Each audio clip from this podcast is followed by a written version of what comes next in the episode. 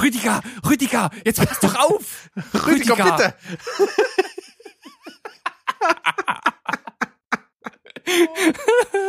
oh, ist das gut. Hallo, hier ist Berg. Und hier ist Steven. Herzlich willkommen zu Steven Spoilberg.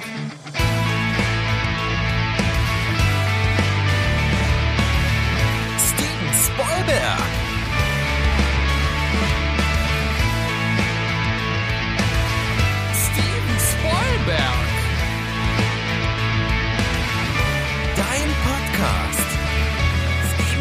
Spoilberg. Steven Spoilberg. Steven Spoilberg.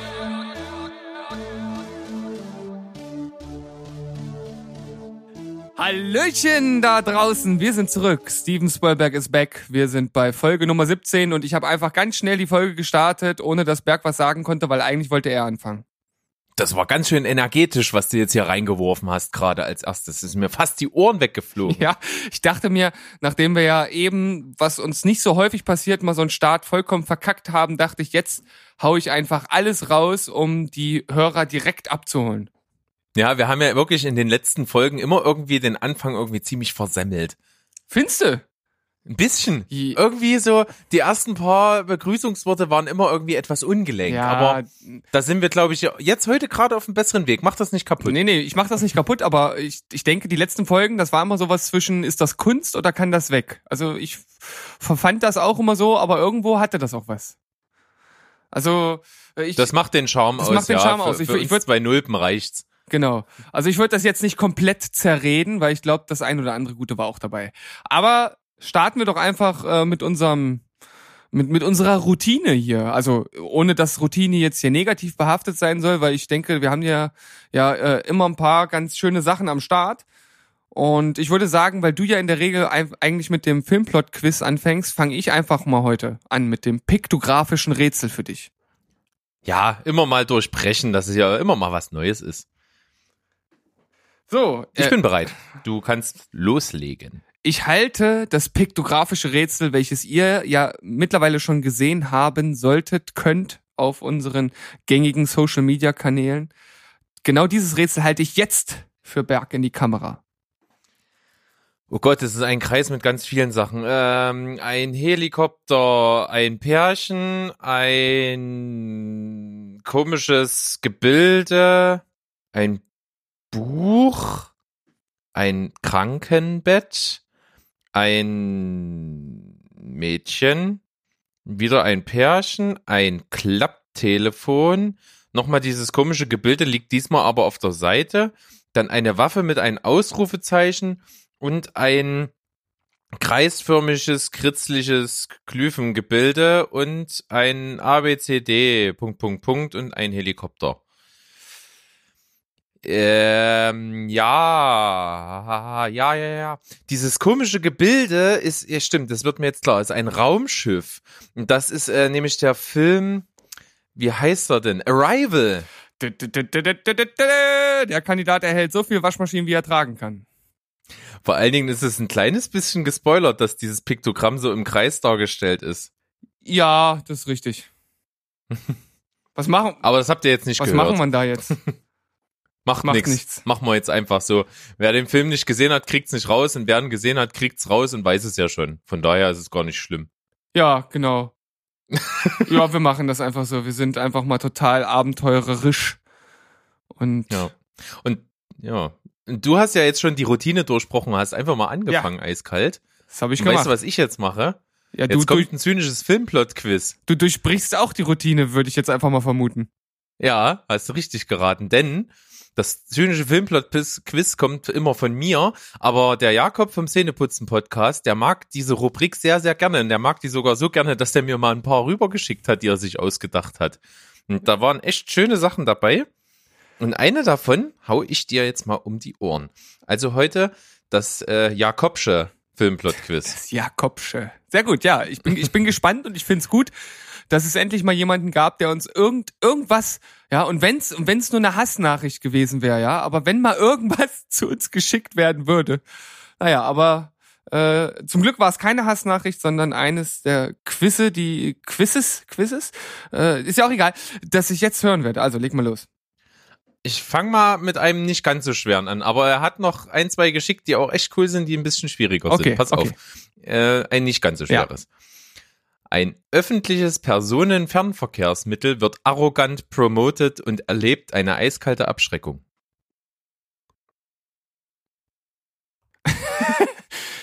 Okay, ich habe öffentliches Verkehrsmittel gehört und das erste, was mir in den Sinn gekommen ist, ist Speed und dann kam der Rest und dann habe ich gesagt, nee, das passt dann eigentlich nicht. Das Lustige ist, als ich es gelesen habe, habe ich auch zuerst an Speed gedacht. Ja, nur gut, Speed ist tatsächlich einer meiner Lieblingsfilme, wenn man so will, oder äh, ja, ist ein Guilty Pleasure Film, wenn man so möchte, den ich immer wieder gucken kann und deswegen ist er mir halt einfach in den Kopf gekommen. Aber, wie wir ja gerade gemerkt haben, das passt nicht so ganz. Also es wird arrogant promoted, ein öffentliches Verkehrsmittel. Und was war der Rest? Was war der Und erlebt eine eiskalte Abschreckung. ähm, Snowpiercer? Nein. Da hätte auch das promoted nicht reingepasst, aber das abgekühlt würde natürlich passen. Ähm, Tja, ich glaube, ich verrat's dir. Ja, ich habe anscheinend keine Zeit mehr, wenn dein Counter abgelaufen ist. Ich hab, naja, die Folge soll ja nicht so ewig werden. ähm, Das sagt derjenige, der die ganze Zeit ohne Punkt und Komma labert, ey. Entschuldigung. Ähm, ich hatte, ich hatte es übrigens rausgekriegt, es ist Titanic. Ah, ja, okay.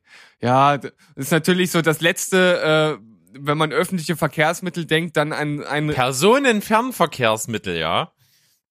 Ja, na, da, äh, okay.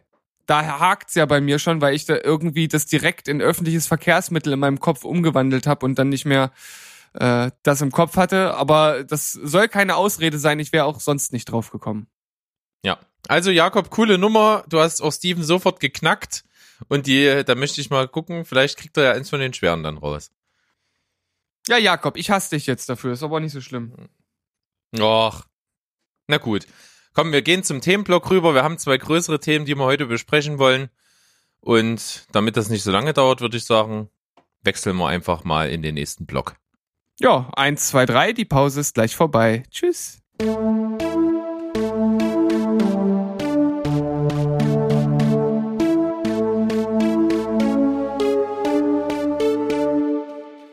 Und da sind wir schön. zurück und ich war wieder schneller als Berg. Er hat gerade schon Luft geholt. Yeah. Äh, Berg. Ja, bist du mir wieder zuvor gekommen. Dann äh, fange ich einfach mal direkt mit einem kurzen Thema an. Ich habe nämlich äh, gesehen, wir haben drüber gesprochen schon mal. Die Irishman. Habe, wollte ich nämlich schon die letzte Folge machen, Starttermin mal reingeben. 27.11. auf Netflix geht's los. Ja, ist nicht mehr so lange hin und ich bin tatsächlich sehr gespannt, obwohl es ja ein Genre ist, das ich eigentlich nicht gerne gucke, aber bei diesem Cast und äh, da ja auch äh, unser persönlicher äh, Gott äh, äh, Joe Pesci mitspielt, ist das natürlich Pflichtprogramm. Das kannst du doch äh, drauf. Kannst du Gift draufnehmen. So. Ja, Heute ich mal mit dem Sprachkasper. Ja. Geil, oder? naja, es wäre ja auch langweilig, wenn ich immer derjenige bin, der hier einen äh, Knoten in der Zunge hat. Also von daher, Berg, das ist doch alles nur menschlich. Wir sind ja auch keine Maschinen. Außer ich auf der Tanzfläche. Das stimmt, das kann ich bezeugen. Habe ich mehrfach beobachten dürfen. Ist ganz toll. Ja, aber da muss ich auch äh, zu in der Stimmung sein. So wie ich immer dienstags oder mittwochs, wenn wir hier unsere Podcasts aufnehmen, auch immer in der Stimmung bin, mit dir hier ein bisschen äh, Flirts auszutauschen. Also Oh ja. das läuft. Dann reiten wir auf dieser leicht erotisch angehauchten Welle ins erste Thema. Ja. Soll ich anfangen mit Machen meinem. Thema? Ja, hau mal rein. Ja, also ich habe vorhin einen Artikel gelesen auf äh, filmstarts.de und da geht es darum, dass sich Andy Serkis, der ja mittlerweile, ich denke, jedem Filmfan irgendwie Name, ja, ein Name, ein Name, jetzt habe ich einen Knoten in der Zunge, ein Name, Ein Begriff ist. Ein Begriff sein sollte. So, äh, damals ja, ja Oscar prämiert äh, in äh, Herr der Ringe als Gollum unterwegs, hat äh, ganz viele Motion Capturing Sachen gemacht und ist ja mittlerweile auch selbst Regisseur, nicht wahr? Ja, ich glaube. Ja, wird äh, der Regisseur sein vom zweiten Venom-Film. Ja, also der hat auf jeden Fall äh, was auf dem Kasten und der weiß halt auch, was so in der Special Effects Welt etc. abläuft und was mittlerweile dort möglich ist. Und demnächst kommt ja der neue Film von Ang Lee ins Kino mit dem Namen Gemini Man, wo Will Smith die Hauptrolle spielt und dort geht's halt darum, dass er ja sozusagen auf einem auf einen auf einen Klon von sich selbst trifft. Also er ist irgendwie Auftragskiller und trifft dann auf sich selbst und die bekämpfen sich irgendwie oder schließen vielleicht auch eine Allianz oder keine Ahnung, das ist aus dem Trailer noch nicht so ganz äh, ersichtlich. Auf jeden Fall ist das eine etwas jüngere Version seiner selbst. Und das funktioniert ja mittlerweile wirklich so gut. Und wir haben es ja auch schon öfter erwähnt, dass zum Beispiel in Blade Runner 2049, 44? 49. 49. Ja. ja, auch eine komplett CGI-animierte, in Anführungszeichen reale Person mit drin ist und man mittlerweile das kaum noch unterscheiden kann, wenn dort wirkliche Macher am Werk sind, die ihr Handwerk verstehen. Und was Andy Serkis jetzt dort aufbringt, fand ich total interessant als Aspekt. Und zwar ist ja praktisch die Performance, das, was Will Smith in dem Film macht, zum einen ja real und das andere wurde auf Grundlage dessen, was sie an Bildmaterial von ihm haben und wie er halt aussieht, dann halt am Computer erstellt. Und da stellt sich ja für die Zukunft die Frage, ja, in, inwieweit ist denn das jetzt noch die Leistung vom Schauspieler oder ist das jetzt nur eine komplett am Computer erschaffene Leistung?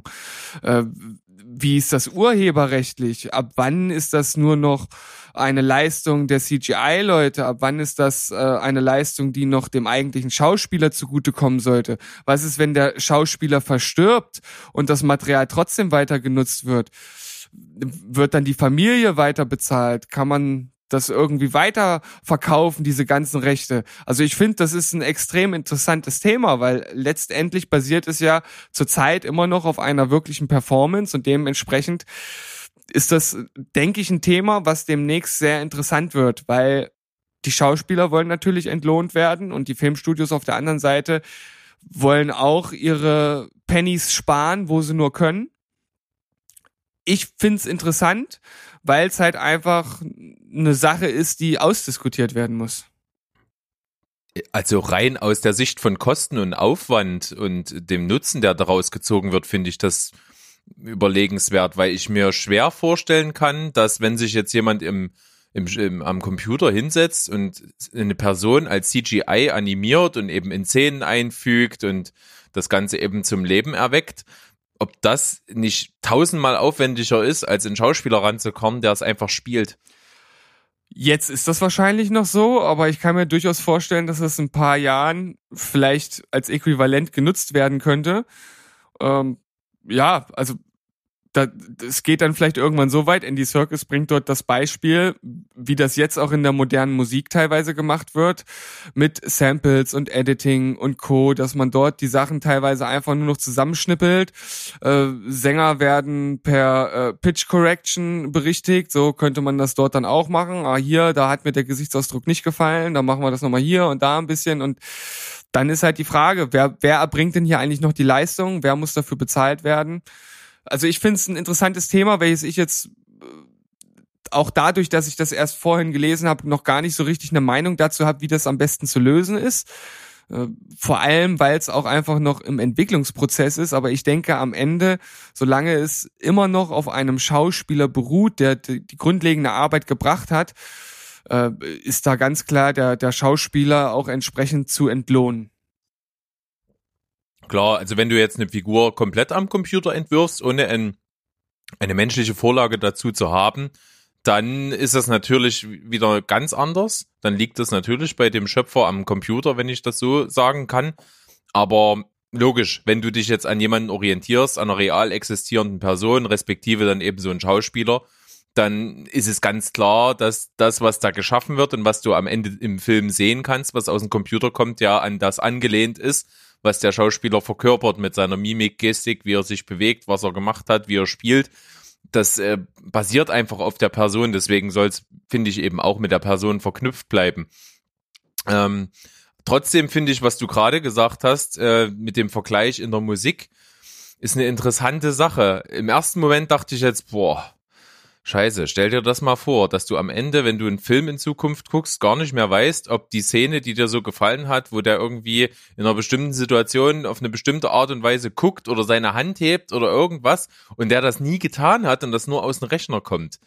Also da ist irgendwie so ein bisschen Glas in meinem Kopf zerbrochen gerade. Ja, also ich habe auch das eben gerade im Kopf nochmal weitergesponnen. Also ich könnte mir tatsächlich vorstellen, dass irgendwann auch mal jemand auf die Idee kommt, ähnlich, um nochmal das Beispiel der Musik aufzugreifen, ähnlich bei Samples. Also man stellt sich vor, da gehen äh, an, äh, anlaufende oder angehende Schauspieler, die gehen zu einer Firma, lassen sich von allen Seiten einscannen, machen unterschiedliche äh, Szenen, unterschiedliche Grimassen, unterschiedliche Emotionen. Das wird alles eingescannt und am Ende wird das dann einfach nur noch wie so ein Setzkasten in den Film reingebaut. Ich glaube, mit mit jetzigen Mitteln ist das noch ein Riesenaufwand und das wäre völlig unökonomisch, das zu machen. Aber ich glaube, mit fortschreitender Technik ist das gar nicht mal so unrealistisch, dass sowas irgendwann vielleicht auch mal gemacht wird. Also ich mir, mir gruselt's ein bisschen davor, weil ich am Ende dann doch auch denke, äh, ja, so, so ein bisschen Mensch sollte da dann halt auch noch drin sein.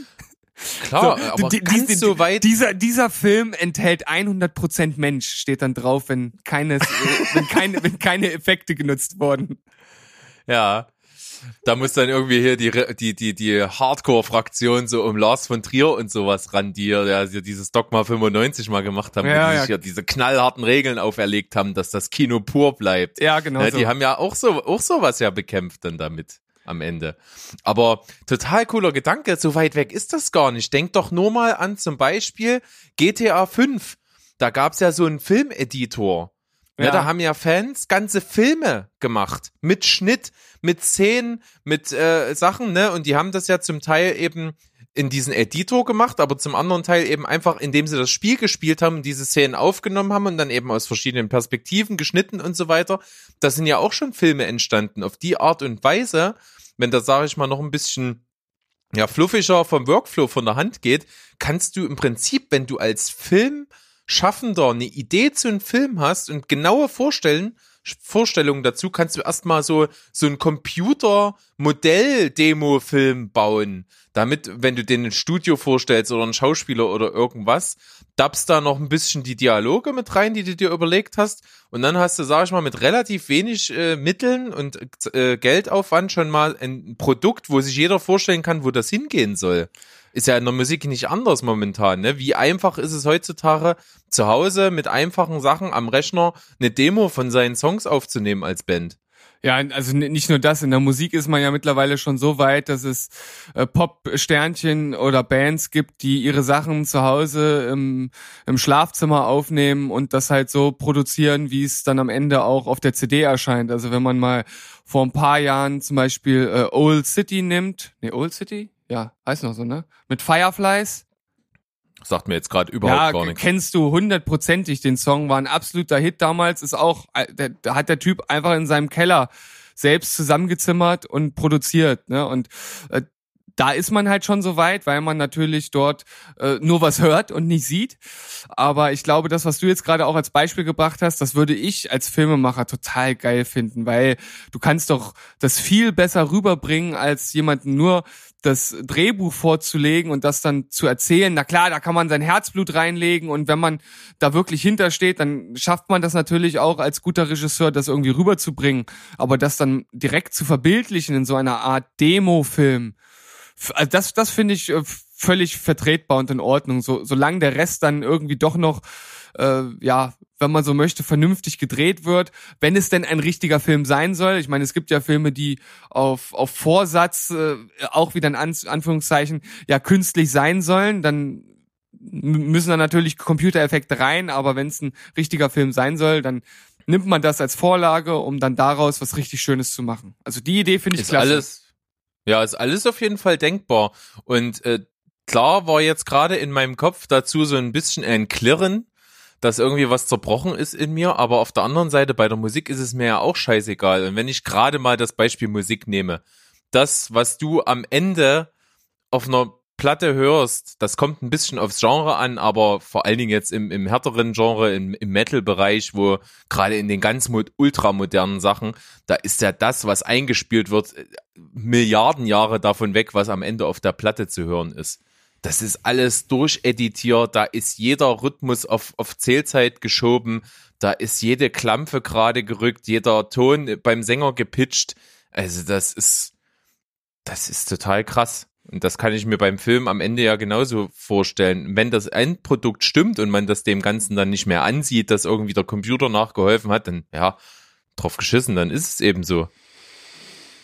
Ja, ja, also im, im Grunde genommen stimme ich, stimme ich da auch zu. Ich, ich finde es dann halt nur ah, bei solchen Sachen dann immer schwierig, auch wenn das Endprodukt gut ist, weiß man halt im Hinterkopf, ja, da wurde so viel nachgeholfen. Ja klar, könnte man bei der Musik auch sagen, vielleicht ist es auch wieder nur eine Gewöhnungssache und in 30 Jahren sagt man, ach, was haben die sich denn damals darüber aufgeregt, ne? Es ist halt immer so eine Sache, manchmal wächst man da auch einfach halt rein in so, in solche Veränderungen. Und ich glaube, beim Film wird das dann wahrscheinlich nicht anders sein. Am Anfang sagt man, ja, früher war alles besser oder ja, da, da wurde noch richtig Film gemacht und dann ist es halt irgendwann anders und man gewöhnt sich da dann halt auch dran. Und wenn es am Ende alle machen, dann hat man sowieso keine andere Wahl, als mitzugehen. Ja, wobei ich eben glaube, dass so diese, diese richtig krassen schauspielerischen Leistungen, ähm, Rollendarbietung und das, was wir so feiern und was halt so in die, in die Geschichte der Filmwelt eingegangen ist, dass das eben einfach Sachen sind, die du, glaube ich, nicht einfach mal so am Rechner erstellen kannst. Das sind zum Teil, denke ich mal, auch improvisierte Sachen, persönliche Eingebungen, Sachen, die eben die Schauspieler äh, in der Rollenvorbereitung einfach sich angeeignet haben und das mit reingebracht haben als Idee, als ähm, als charakterliche Art, wie sie was sie überhaupt besonders macht als Schauspieler. Ich glaube, das sind alles Sachen, die so dieser letzte Kick, der dich berührt und der halt aus den äh, den Weltklasse äh, Status von so einem Schauspieler ausmacht. Ich glaube, das kannst du nicht dann am Ende am Rechner machen. Standardsachen gebe ich dir vollkommen recht. Also ich glaube, irgendwie so ein The Fast and the Furious kannst du locker auch am Rechner erstellen ohne Schauspieler. Aber irgendein Charakterdrama oder so, das wird dann, glaube ich, eher schwieriger. Ja, ich, ich bin da, ich bin da nicht ganz äh, so optimistisch, dass das so bleibt. Also ich bin so was so Technik und KI in der Zukunft anbelangt, da glaube ich, dass dort in einigen Jahren einiges möglich sein wird, was sich die meisten, so wie du es jetzt auch gerade geäußert hast, sich gar nicht vorstellen können. Aber ich bin da eher, wenn man so möchte, pessimistisch. Also ich glaube, dass man in zehn Jahren äh, wird's nur noch wenig richtige Musikproduzenten geben, weil du einfach auf dem Knopf drückst und sagst, so der Song soll halt klingen wie Metallica One und dann berechnet dir die KI, wie es klingen soll und dann klingt das halt so. Vielleicht nicht in 10, vielleicht dann in 15 Jahren. Ich glaube, sowas wird kommen. Die meisten, mit denen ich darüber geredet habe, die haben gesagt, dass die glauben das nicht. Ich glaube, dass das so kommen wird, weil der technische Fortschritt halt so extrem rasant ist und halt auch exponentiell verläuft. Deswegen glaube ich, dass die meisten halt gar nicht einschätzen können, was in fünf oder zehn Jahren möglich ist. Und beim Film wird das, denke ich, auch nicht anders sein. Vielleicht wird es dort einfach länger dauern. Ich bin, vielleicht bin ich da tatsächlich zu pessimistisch. Ich bin sonst eher optimistisch, aber was das anbelangt, äh, sehe ich eher schwarz. Hm. Bei der Musik gebe ich dir vollkommen recht. Bei Filmen gibt's halt eben so kleine ausschlaggebende Dinge, wo ich glaube, da braucht man halt schon noch irgendwie einen, nicht nur einen guten Schauspieler, sondern auch einfach einen Schauspieler, der geile Ideen und so einen eigenen Charakter hat. Weil wenn es dann darum geht, wirklich äh, ganz fiktive Figuren zu erstellen, da muss natürlich dann auch der, der Typ, der das am Ende am Rechner, sag ich mal, entwirft, auch ein Genie sein irgendwo. Ja, na, es geht ja am, am Ende wirklich nur darum, also nur in Anführungszeichen, ne, die, die Algorithmen, die ja jetzt schon unser Leben beherrschen, halt einfach immer weiter zu füttern. Und wenn man sich da mal vorstellt, was für Menge an Daten jedes Jahr produziert werden und dann wiederum in die Algorithmen einfließen, um diese zu verbessern, da kann ich mir auch vorstellen, dass in 10, 20 Jahren die halt so weit fortgeschritten sind, dass man einfach sagt, okay, hier, äh, ich möchte ein Drehbuch äh, total verrückt äh, wie äh, Kevin Smith haben und dann hat man alles Verrückte, was es jemals gab, dort eingepflegt als Hintergrundwissen, alle Variablen mit bedacht und am Ende kommt irgendwas raus, was dem sehr ähnlich ist. Also, wie gesagt, Vielleicht bin ich dort zu äh, pessimistisch. Vielleicht wird's nicht so kommen. Ich, wär, ich würde es schön finden, aber ich vermute, dass es leider so sein wird. Ja, gut. Ähm, da passt so ein bisschen eine Theorie, die ich auch habe, was auf viele Kunstformen passt, eben mit dazu. Und zwar, dass du gar nicht mehr wirklich was Originäres, Neues machen kannst heutzutage als Künstler. Egal, ob das jetzt Musik, bildnerische Kunst oder Filmschaffen ist oder ähnliche Geschichten. Ähm, ich glaube, du kannst nur noch Sachen, die irgendwann schon mal da waren, nehmen und heute, heutzutage kommt es darauf an, die möglichst verrückt und originell miteinander zu kombinieren und daraus was Neues zu schaffen. Aber du findest in allen auch was irgendwie frisch wirkt, immer irgendwie Anleihen von, was es schon mal vor 100, 200 Jahren gab oder eben vor 50 Jahren oder was auch immer. Du findest immer irgendwas, ja, das gab's schon mal so, das gab's auch schon mal. Aber es kommt eben, du kannst kaum noch was Neues entdecken, glaube ich. Das ging mir in der Musik schon lange so. Also es kommt kaum mal was raus, wo ich mir denke, ja, habe ich noch nie sowas gehört. Es ist immer irgendwie verrückte Kombination verschiedener Genres, Stile, was dann den Reiz ausmacht. Ja, also es gibt da ja auch so äh, zu, zu diesem Thema gibt's ja auch, auch viele Bücher und Leute, die sich damit beschäftigt haben. Und eine, eine Sache, die dann dort oft auch immer genannt wird, ist halt äh, sozusagen bei den großen Vorbildern halt zu, zu klauen, zu stehlen, aber im positiven Sinne, also nicht einfach nur die Ideen komplett zu übernehmen, sondern wie du das gesagt hast, andere Ideen oder Einflüsse zu nehmen, um das dann halt wiederum in der eigenen Art und Weise zu modifizieren, um daraus dann was Neues zu schaffen. Ja, zum Beispiel zwei Musikgenres verbinden, die halt gar keinen Sinn eigentlich ergeben und dann halt aber irgendwas draus zu machen und dass es halt trotzdem funktioniert. Ja, ich meine, vor 15 Jahren oder so, da hätte, hätten wahrscheinlich die wenigsten äh, gedacht, dass irgendwann eine Band wie Enter Shikari mit dieser äh, Fusion aus Metal und Elektro halt so viel Erfolg hat. Und es gibt ja mittlerweile einen Haufen Bands, die das machen.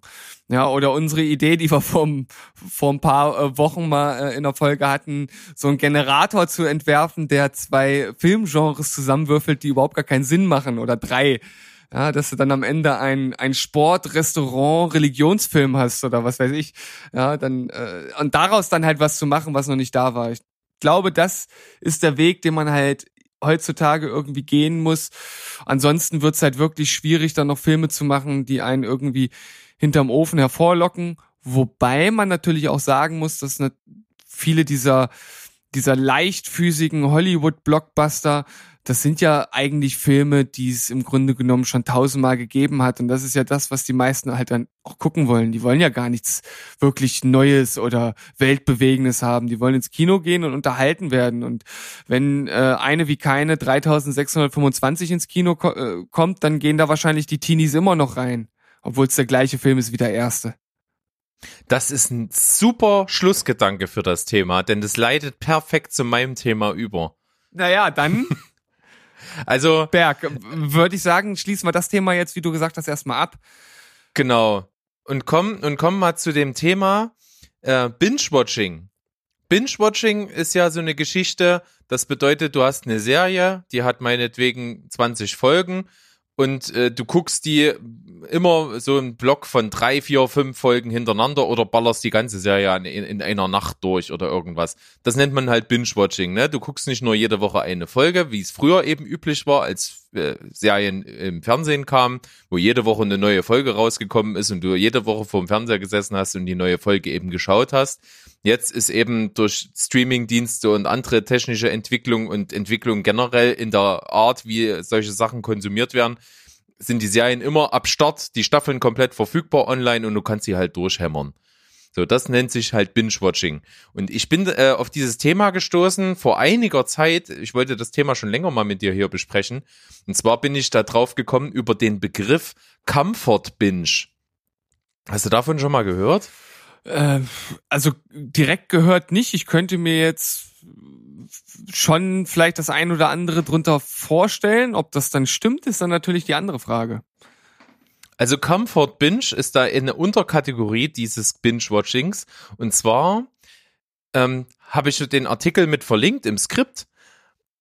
Dass die, äh, die den Artikel geschrieben hat, die hat eben gesagt, ja, äh, Sie fragt sich, warum sie überhaupt Netflix, Amazon, Maxdome oder irgendwas alles irgendwie gebucht hat, weil ihr Filmabend läuft folgendermaßen ab. Sie setzt sich auf die Couch, nimmt sich einen Laptop, äh, scrollt auf Netflix durch die aktuellen Sachen, die eben kommen, wenn du das Ganze öffnest, ne? aktuelle Filme kürzlich hinzugefügt, bla bla bla, Empfehlungen für sie. So, und sie guckt und guckt zwei, drei Trailer, fängt äh, irgendeinen Film an zu gucken. Nach fünf Minuten hat sie keinen Bock mehr, weil sie irgendwie sich völlig äh, überfordert fühlt, sich darauf einzulassen. Und was macht sie? Geht raus und guckt zum 135. Mal eben äh, Friends, ne, was er halt eben vor 20 Jahren schon geguckt hat und, und da jede Folge halt mitsprechen kann und guckt sich das immer wieder an. Ne? Und das nennt sich, dieses Phänomen nennt sich Comfort Binge. Okay, das hätte ich jetzt äh, überhaupt nicht damit äh, verbunden. Ist auf jeden Fall ein interessantes Phänomen, das ich jetzt zwar nicht ganz in dieser Ausprägung selbst schon mal hatte. Bei mir ist es halt schon wirklich oft gewesen, dass ich gefühlte 20, 30 Minuten durch die Filme durchgescrollt äh, bin und durch die Serien. Und Berg, ist bei dir alles in Ordnung? Es raschelt einfach gerade nur in meinem Ohr. Oh, Verzeihung. Alles gut. Ich habe bloß meinen Pullover ausgezogen. Es war einfach nur die ganze Zeit. ich entschuldige mich. Da war es ein bisschen. Hat ja, hat ja von Zuschau Zuhörern wahrscheinlich kaum jemand mitbekommen. Nee, aber es, es war für mich gerade ein bisschen schwierig, in meinem Flow drin zu bleiben, wenn man die ganze Zeit so ein Krümelmonster ins Ohr rülpst. Habe ich überhaupt nicht dran gedacht, sorry. Ähm, hast du denn jetzt überhaupt gehört, was ich gesagt habe?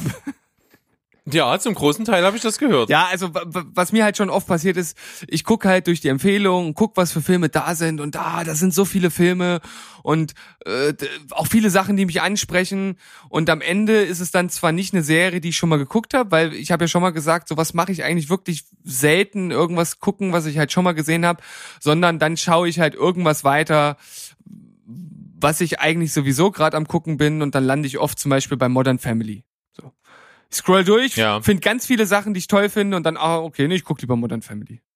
Weil es ist halt auch einfach schnell weggeguckt, es macht immer Spaß, es gibt eigentlich kaum schlechte Folgen, es unterhält mich halt großartig und ich habe dann noch, noch Folgen offen, also das andere wäre mir dann auch jetzt, oh, jetzt wieder neu reindenken und oh, ganzer Film und es wäre jetzt wieder zu lange und ach, ich muss ja auch eigentlich gleich schlafen gehen und ja, dann, Hm. dann lande ich halt Das wieder bei Modern Family.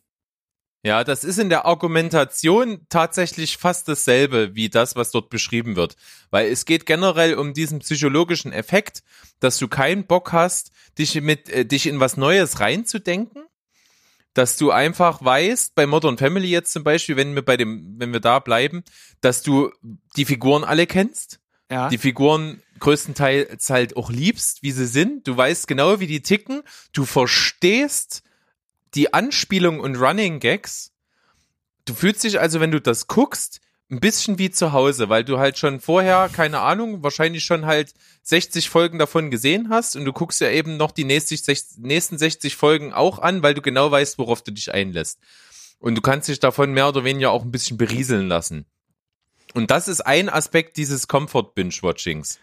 Und äh, der andere Aspekt ist eben genau der, dass durch diese totale Reizüberflutung, die man eben heutzutage hat, und dass auch viele halt an, andauernd am Handy hängen, gucken, was im WhatsApp gerade abgeht oder irgendwelche E-Mails checken, Facebook abchecken, was auch immer, dass eben das nicht parallel dazu geht, wenn du was Neues guckst, weil da musst du dich konzentrieren, du musst die Figuren kennenlernen, du musst die Hand, der Handlung folgen, du musst äh, verstehen, worauf das Ganze irgendwie hinausläuft und, und das, du musst also arbeiten dafür, das genießen zu können.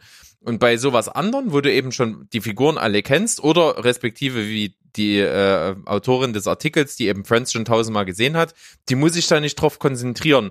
Bekommt trotzdem beim Gucken ein sehr gutes Gefühl, weil es irgendwie alles vertraut ist und kann aber ihren ganzen anderen Scheiß nebenbei machen.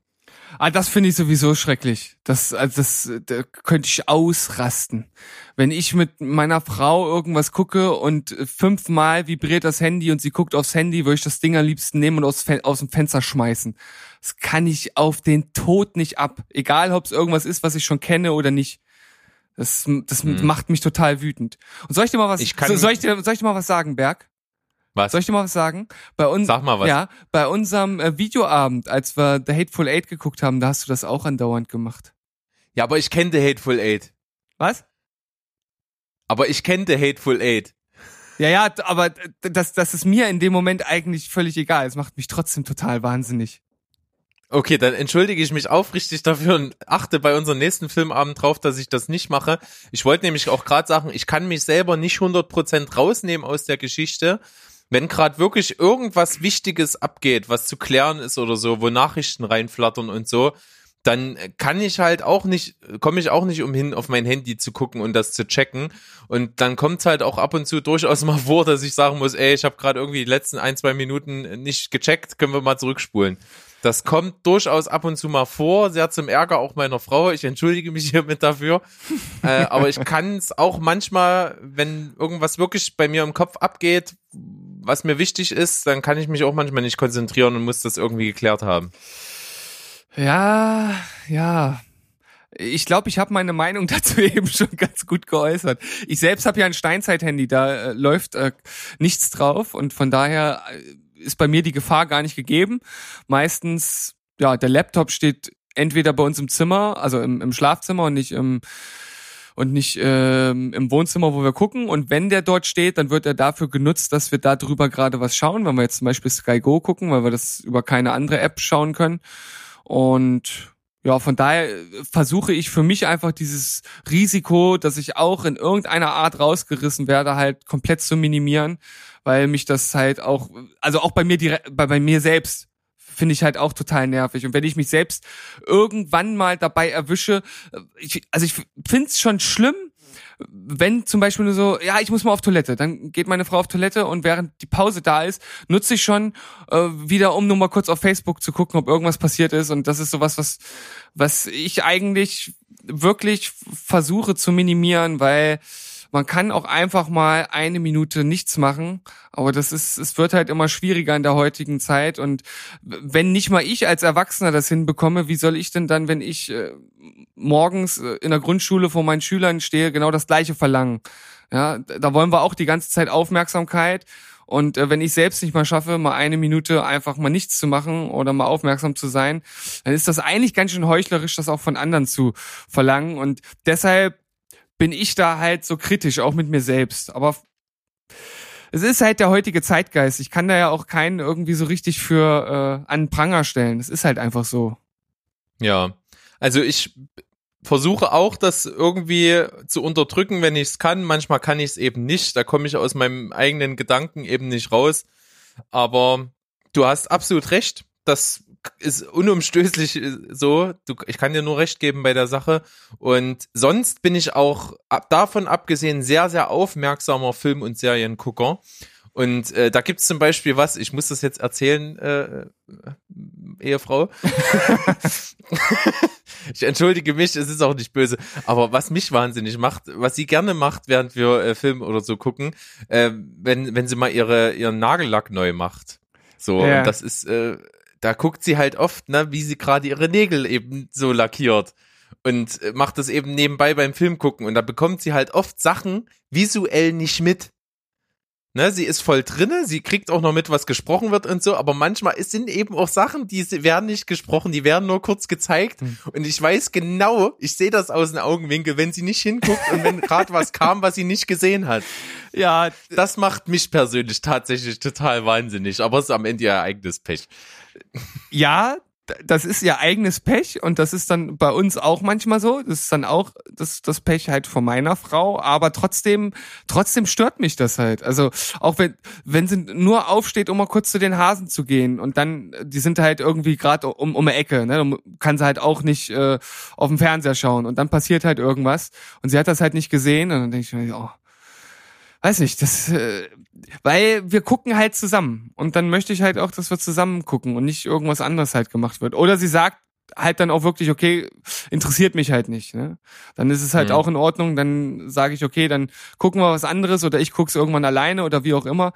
Aber ich finde, wenn man halt zusammen was schaut, dann soll man es auch zusammenschauen und der Rest hat dann mal Ruhe.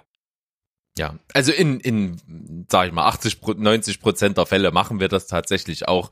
Ja, das und, äh, also den Rest, den Rest kann ich total verschmerzen und dann, dann ist es eben so. Das will ich ja auch nur noch mal äh, raus rausstellen. Also das sind auch nur ganz kleine Anteile bei uns. Das ist jetzt nicht so, dass bei einer 45-Minuten-Folge da 20 Minuten irgendwie rumgelaufen wird oder so.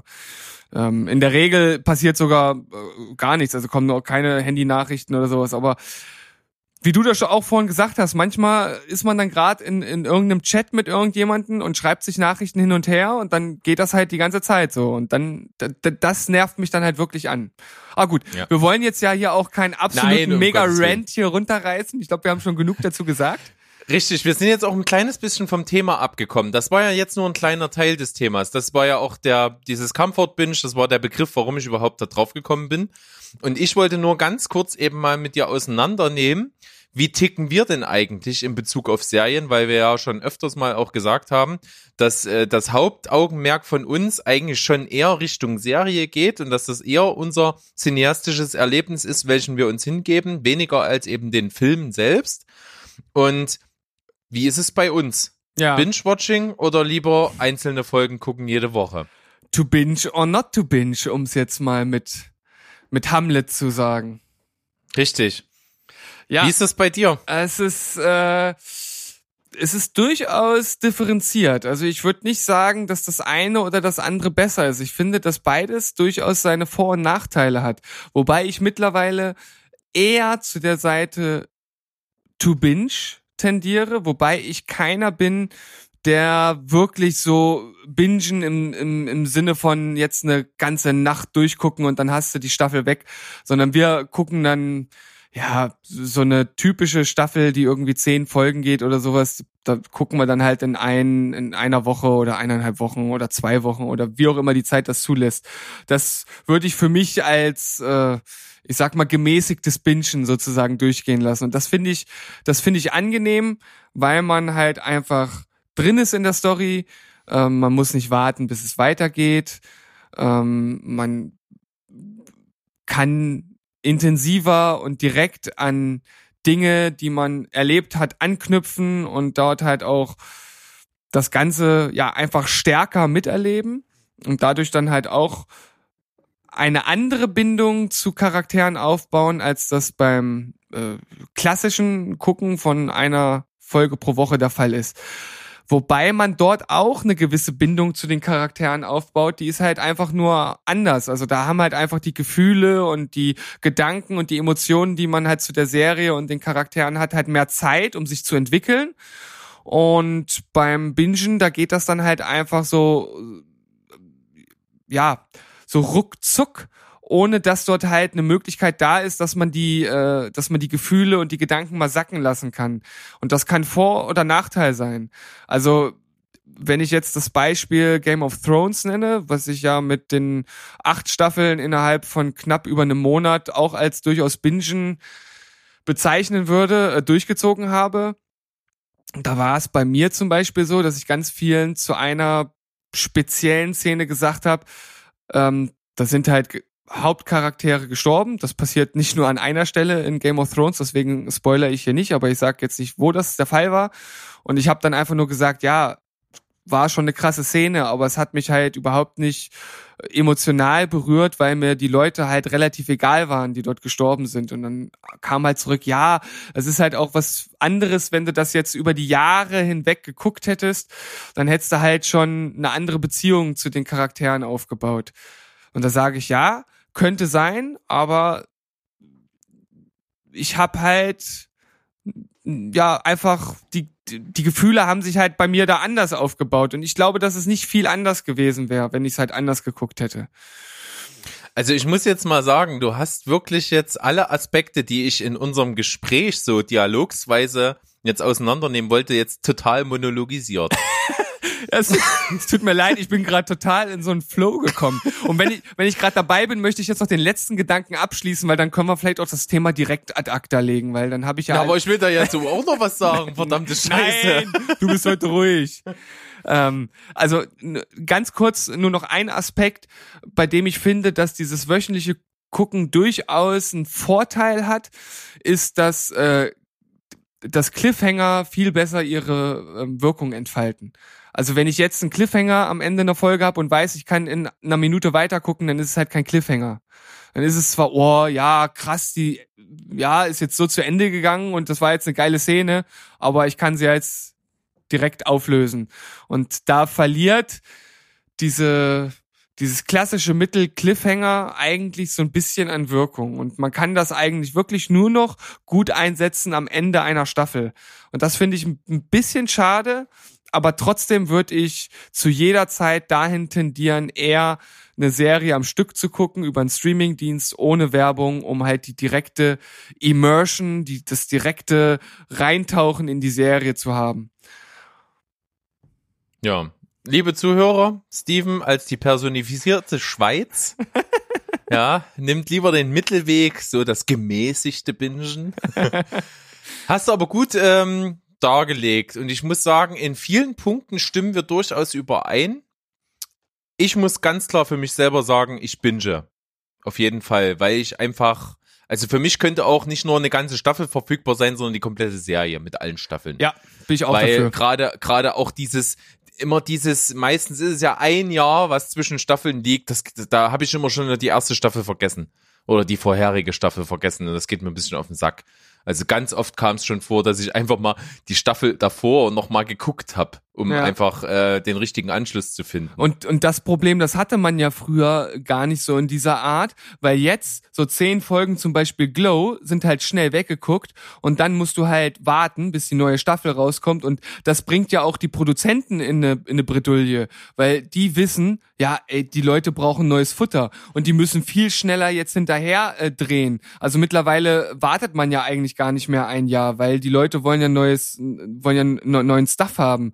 Und ich glaube, äh, so, so eine gewisse Pause dazwischen ist halt auch einfach für die für die Schauspieler ja auch mal eine gewisse Entlastung. Ich meine, die die brauchen ja auch eine gewisse Zeit, um das zu drehen. Also man muss sich vorstellen, keine Ahnung, für so eine Staffel Glow, wie lang werden die drehen?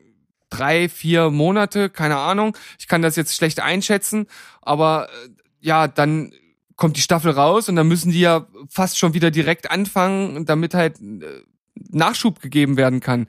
Äh, also das ist auch sowas, was man, um es mal von der anderen Seite zu betrachten, vielleicht auch mit reinwerfen sollte in den Ring. Ja, gebe ich dir vollkommen recht. Mir geht's auf jeden Fall so, ähm, ich muss sagen, dass zum Beispiel ein großer Grund dafür, warum ich das Bingen bevorzuge, ist tatsächlich ähm, The Walking Dead. Zum einen ähm, gebe ich dir vollkommen recht, dass dieses Stilmittel Cliffhanger seine Wirkung durch das Bingen ziemlich verliert. Und das hat The Walking Dead gerade am Anfang sehr, sehr gut gemacht. Am Anfang habe ich das auch wöchentlich geguckt. Ist ja auch eine Serie gewesen, die auch nur wöchentlich eben rauskommt, auch bis heute. Ja. Gibt's ja noch einige Serien. Game of Thrones gehörte auch dazu. Äh, Preacher. dazu? Preacher, Better Call Saul. Also es gibt durchaus noch einige Serien, die das machen, dass die erst Woche für Woche eben diese Folgen veröffentlichen. Und ähm, bei The Walking Dead habe ich das eben genauso konsumiert, aber und das ist das, was mich einfach nur sauer gemacht hat. The Walking Dead hat dann wirklich bewusst damit gespielt und in mei für meine Begriffe den Zuschauer eben richtig verarscht. Da war es halt wirklich so, die haben eine Folge gemacht, Cliffhanger gesetzt und in der nächsten Woche, wo du wirklich echt an Zähnen, an, an, an Nägeln gekaut hast, äh, ja, nö, wir, wir lösen das jetzt nicht auf. Wir gehen mal zu ganz anderen Leuten, ja. zeigen eine ganz andere Folge. So eine langweilige Füllerfolge.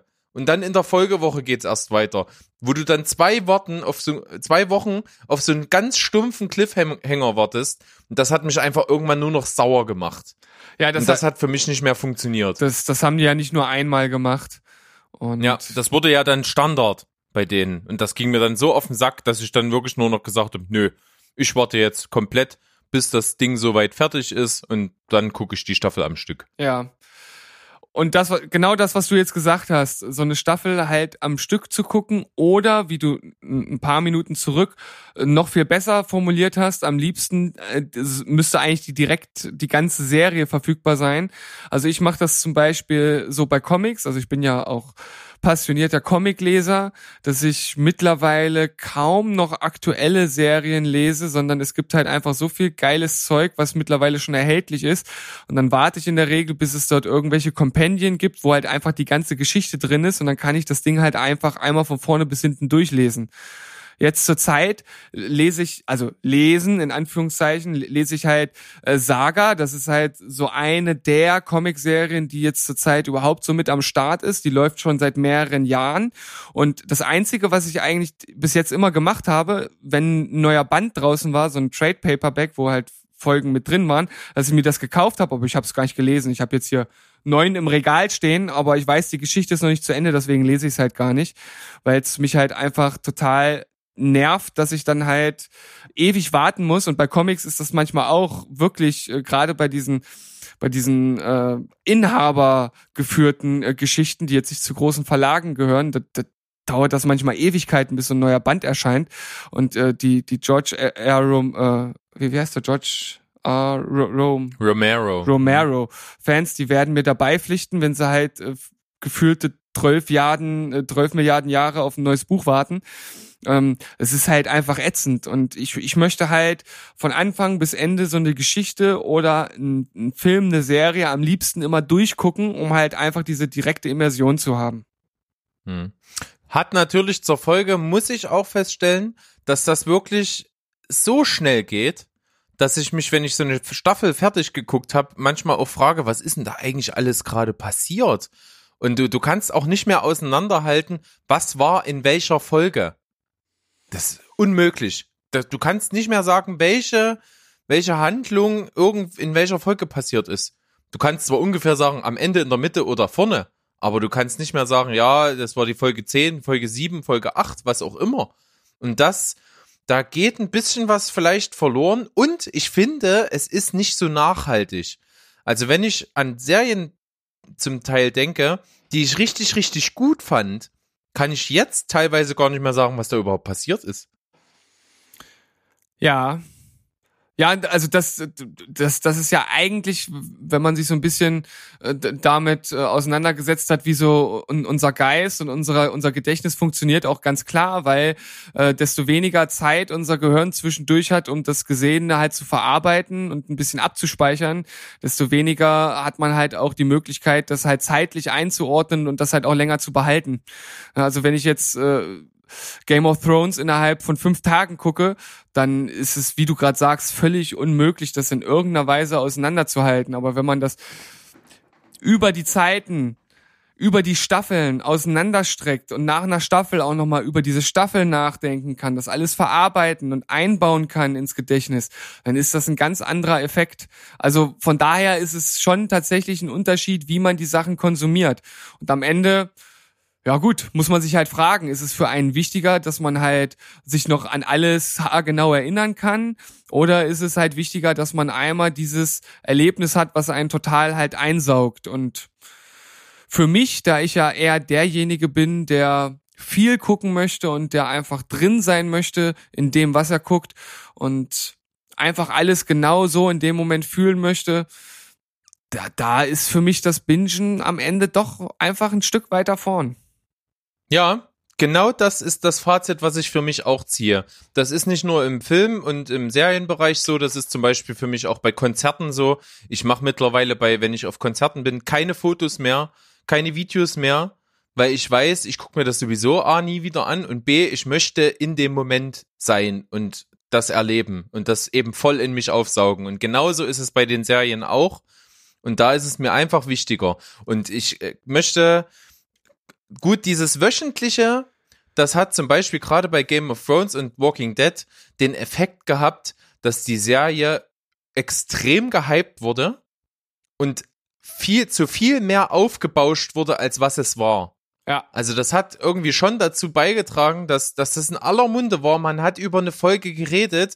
Du konntest auch, wenn du da wirklich dran warst, bei The Walking Dead zum Beispiel, und hast jede Woche geguckt, dann konntest du manchmal, wenn du es nicht geschafft hast, am ersten Tag, wo die neue Folge verfügbar ist, die Folge zu gucken, konntest du nicht Facebook oder Instagram öffnen, ohne gespoilert zu werden. Das war mal eine Zeit lang so krass. Und das, das, das, seitdem ich das so mache, dass ich gar nicht mehr drin bin, dass ich einfach warte, bis alle Folgen durchgelaufen sind, passiert mir das überhaupt nicht mehr. Ja, klar, da ist dann natürlich auch schon ein bisschen, äh, wenn man so möchte, Gras über die Sache gewachsen. Man, es wird nicht mehr akut äh, diskutiert. Da ist das dann natürlich nicht mehr so gegeben. Also ich bin auch froh, dass ich, dass ich Spoiler zu Game of Thrones äh, größtmöglich, also ja, ja, ich habe natürlich schon ein paar drin gehabt, aber ich sag jetzt mal das Ende und sowas, das konnte ich schon äh, auf jeden Fall vermeiden.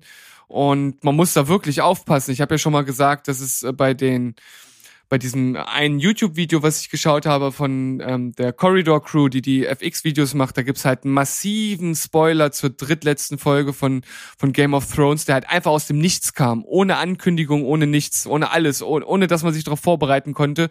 Und ich hatte wirklich am Tag davor die Folge erst gesehen und es hätte mich so aufgeregt, wenn ich dieses, dieses scheiß Video vorher gesehen hätte. Also da muss man ja. wirklich aufpassen und manchmal kann man halt Spoiler gar nicht verhindern und das ist dann das Ärgerliche, wenn man sie nicht haben möchte. Das stimmt. Aber jetzt sind wir schon wieder so ein bisschen abgekommen. Ja, also ich würde das Thema gerne mit folgenden, äh, folgender kleinen Geschichte beenden. Oh ja, eine Geschichte. Wo man das mal, wo man das mal ganz krass gegenüberstellen kann. Beispiel, äh, Tote Mädchen lügen nicht. Erste Staffel, absolut überragend. Für mich eigentlich, wenn du so willst, eine 10 von 10. Ich fand die brillant. Ja. So, ein Jahr vergangen, zweite Staffel steht an. Ich dachte mir, boah, du findest das eigentlich so geil. Du guckst dir die erste einfach nochmal an. Ich habe die erste nochmal geguckt, kurz vor der zweiten. Und mir kam es wirklich beim Gucken so vor wie, boah, hast ja noch nie gesehen. Äh. Ja. Weil ich die erste Staffel halt wirklich innerhalb von, ich glaube, drei, vier Tagen durchgeballert habe mit meiner Frau. Also die haben wir wirklich ganz schnell geguckt. Und so schnell, wie wir sie geguckt haben, so intensiv und so genial das Erlebnis war, so schnell war es aber auch wieder aus dem Kopf raus. Und als ich, wie gesagt, dann ein Jahr später eben das nochmal geguckt habe, kam es mir wirklich bei ganz vielen Sachen so vor wie, ach so, ach so war das? Hm, okay, hm, ja. So, das Beispiel. Gegenbeispiel. Breaking Bad. Die erste Serie, die ich jemals wirklich äh, in der Form geguckt habe.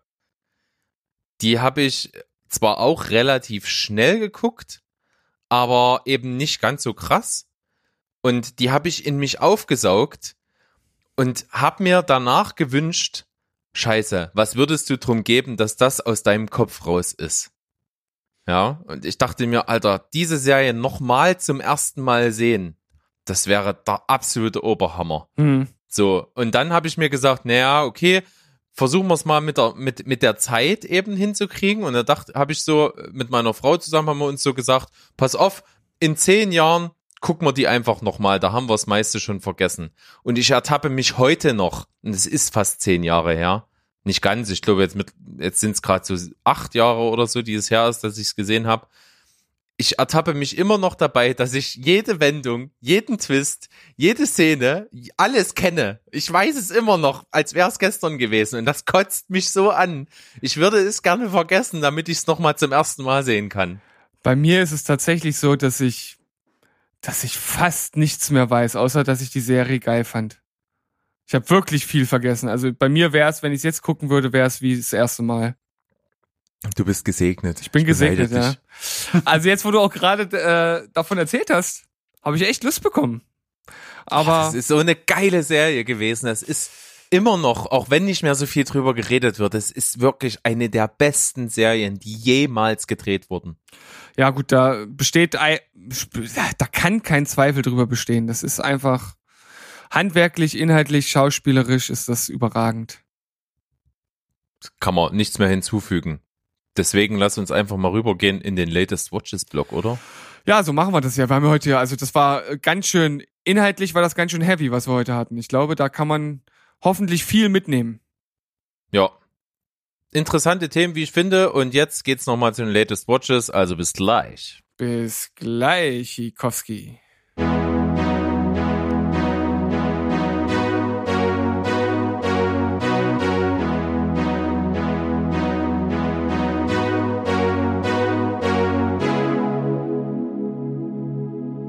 Und wieder war ich der Erste, der zurück ist. Heute der Hattrick von Steven sozusagen. Also ich glaube, Ja, du kommst immer zu früh. Ich, ja, aber dafür bin ich jetzt erst am Ziel, Junge. Also. Du darfst nicht immer nur an dich denken, ja? Ich wollte gerade sagen, Hauptsache ich hab Spaß, aber das wäre irgendwie egoistisch. okay.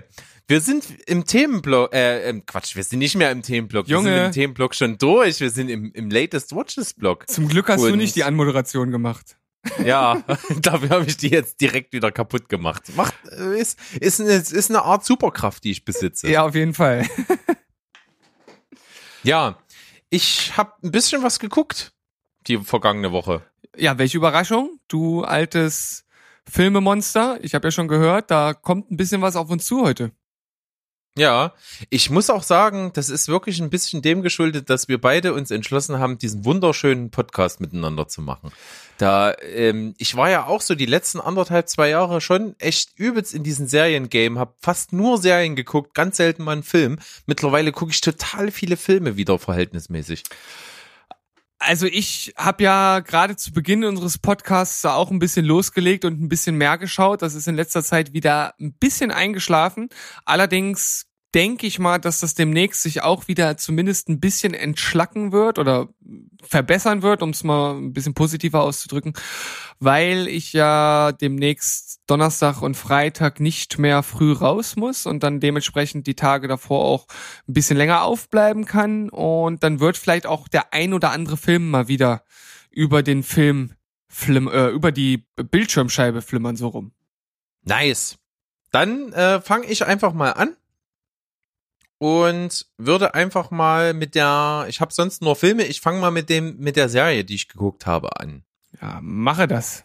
Aufmerksame Zuhörer wissen natürlich, welche Serie das sein wird. Ich habe sie angefangen und mit meiner Frau jetzt zu Ende geschaut und zwar die Serie Homecoming, Ja, die ja durchaus eine unbedingte Empfehlung deinerseits war. Die hast du mir schon ein bisschen aufgezwungen äh, mit Hilfe einer Drohung, ja. ja. Schön, dass du das gemacht hast, denn ich finde sie wirklich sehr gut.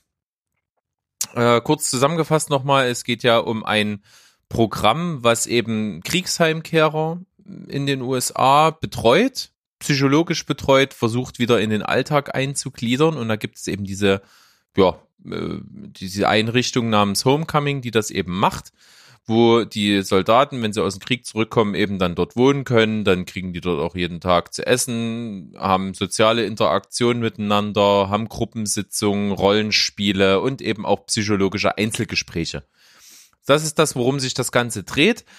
Gleich zu Beginn fängt das auch an, ein bisschen in eine mystische oder eine ominöse ähm, Sphäre ein bisschen abzudriften, denn man weiß nicht so genau, was eben diese Homecoming, dieses Unternehmen, was das in Schilde führt. Denn es gibt eben Julia Roberts, die eben Betreuerin in dieser Einrichtung ist und die bekommt immer von ihrem Chef Colin äh, Anrufe, in denen sie schon ein bisschen unter Druck gesetzt wird, dass eben die Daten eben kommen sollen, dass eben, und man merkt irgendwie, das ist irgendwie keine, kein so ein Programm, sondern es ist irgendwie so ein bisschen wie eine Studie.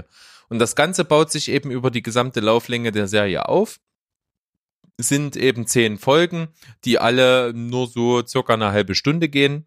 Zwischen 20 Minuten, halbe Stunde in etwa. Und ja, ich muss sagen, das, was du angepriesen hast, war ja das Unkonventionelle in der Art, wie es gedreht ist, wie es dargestellt ist, wie verschiedene Handlungsstränge erzählt werden.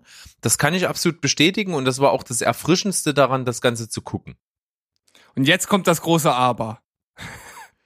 Nee, Nee, gibt okay. gar kein gibt kein großes Aber. Na, ist das- wirklich eine ja, es klang ein bisschen so, das stimmt. Ich geb's, geb's du, ich habe den dramaturgischen Bogen meiner äh, Bogen meiner Erzählung ein bisschen so gespannt. Ja, und jetzt enttäuschst du mich ein bisschen, weil ich jetzt so in der Luft hänge. Aber es ist, natürlich auch schön, wenn es trotzdem äh, erfrischend war. Ja. Also man merkt das in, in der ganzen Art eben, wie das Ganze dargestellt wird, wie die Geschichte erzählt wird, wie die ganzen diese cineastischen Standards einfach ein bisschen aufgebrochen werden, indem eben einfach mal Szenen länger gezeigt werden, ohne dass jemand irgendwie was sagt oder dass eben auf Sachen Wert gelegt wird, die normalerweise nicht für den Durchschnittsfilmgucker äh, irgendwie wichtig sind. Also das hat eine ganz andere Detailverliebtheit und auch die Geschichte ist echt extrem spannend erzählt. Also auch gerade meiner Frau ging es eben so, dass die Serie von einer besonderen Spannung lebt, weil du schon immer wissen willst, wie geht's denn weiter? Warum war diese Begebenheit so? Wo läuft das Ganze hin? Das hat man ständig und man wird am Ende auch nicht enttäuscht. Die Auflösung des Ganzen ist sehr, sehr gut. Ich muss zugeben, mir würde es reichen, die Staffel. Also ich, eigentlich würde ich hoffen, dass die Serie nicht fortgeführt wird. Was ich aber vermute, was es, was getan wird. Also die, so das Ende der ersten Staffel hat so einen kleinen, äh, so einen kleinen Wink drinne, wie es weitergehen könnte. Und das brauche ich nicht. Ich finde es eigentlich so rund, wie es ist. Ich finde das auch absolut perfekt, so wie es ist. Es, ich kann mir nicht vorstellen, dass man es besser machen würde. Es wäre, ja, glaube ich eben auch nicht. Und vor allem, weil es ja auch einfach dieses, dieses unkonventionelle äh, ist, was ja, was am Ende so gut zusammengeführt wurde. Ich würde mir wirklich wünschen, dass man das einfach mal für sich stehen lässt, weil es halt einfach so funktioniert hat. Und ich fand halt auch gerade den entscheidenden Moment in der Serie, den fand ich halt wirklich schon ziemlich genial. Ich weiß nicht genau, ob du weißt, was ich meine. Ja, sicherlich. Weil wir haben ja drüber gesprochen, dass ähm, das Ganze immer hin und her switcht zwischen zwei Zeitebenen, eben die Zeitebene, die im Jetzt spielt, die spielt also nach den Ereignissen von dieser Behörde.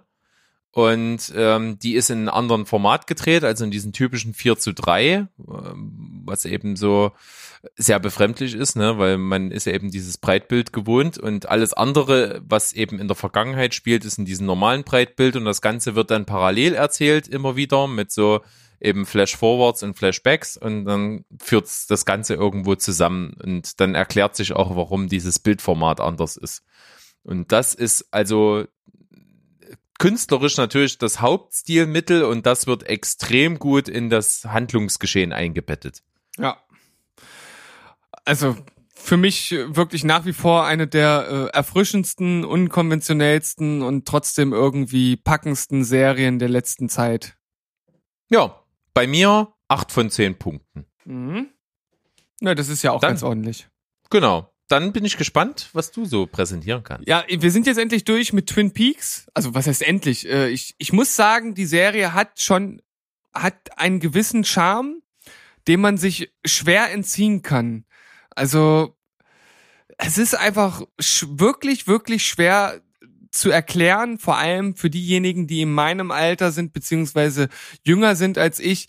Für die wird das halt einfach extrem komisch sein, sich die Serie anzugucken, weil die halt so mit den Sehgewohnheiten bricht. Das habe ich ja in den letzten beiden Folgen schon mal anklingen lassen.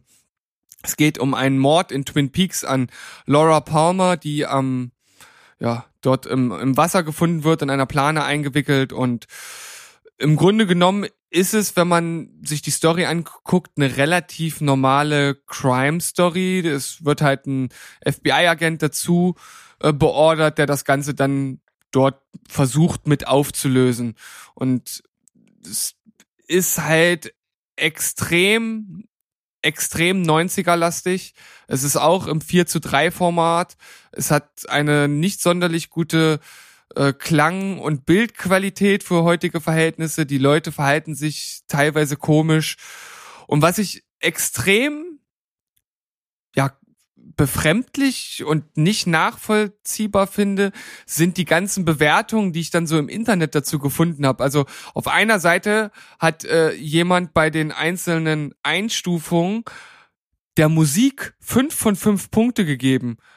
Und da, also das ist, ich habe ja schon mal gesagt, das ist, also die, die Musik finde ich wirklich, die, die die bleibt zwar sofort hängen und die hörst du, die, die kannst du aus tausend Liedern zwar wiedererkennen, das ist natürlich etwas, was man ihr zugute halten muss, aber das ist halt die Daily Soap Mucke schlechthin, also es ist wirklich eigentlich gar nicht auszuhalten, vielleicht aber auch genau deshalb ja so erfolgreich, ich weiß es nicht genau.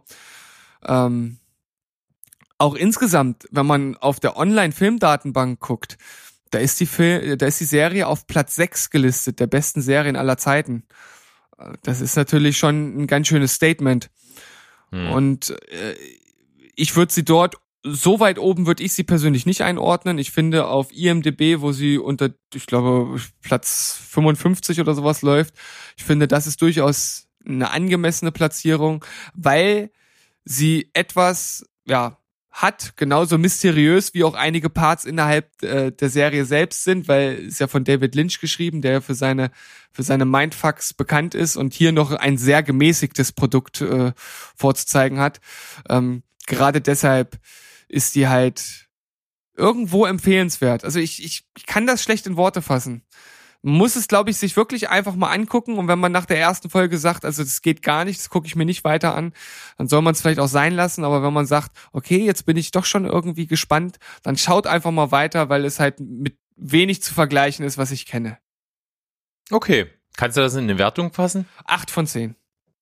Naja, das klingt auch solide. Also scheint doch irgendwie was erhalten zu haben von seiner Faszination. Ja, ja, auf jeden Fall. Es ist, ja, Komisch. Okay. Aber empfehlenswert.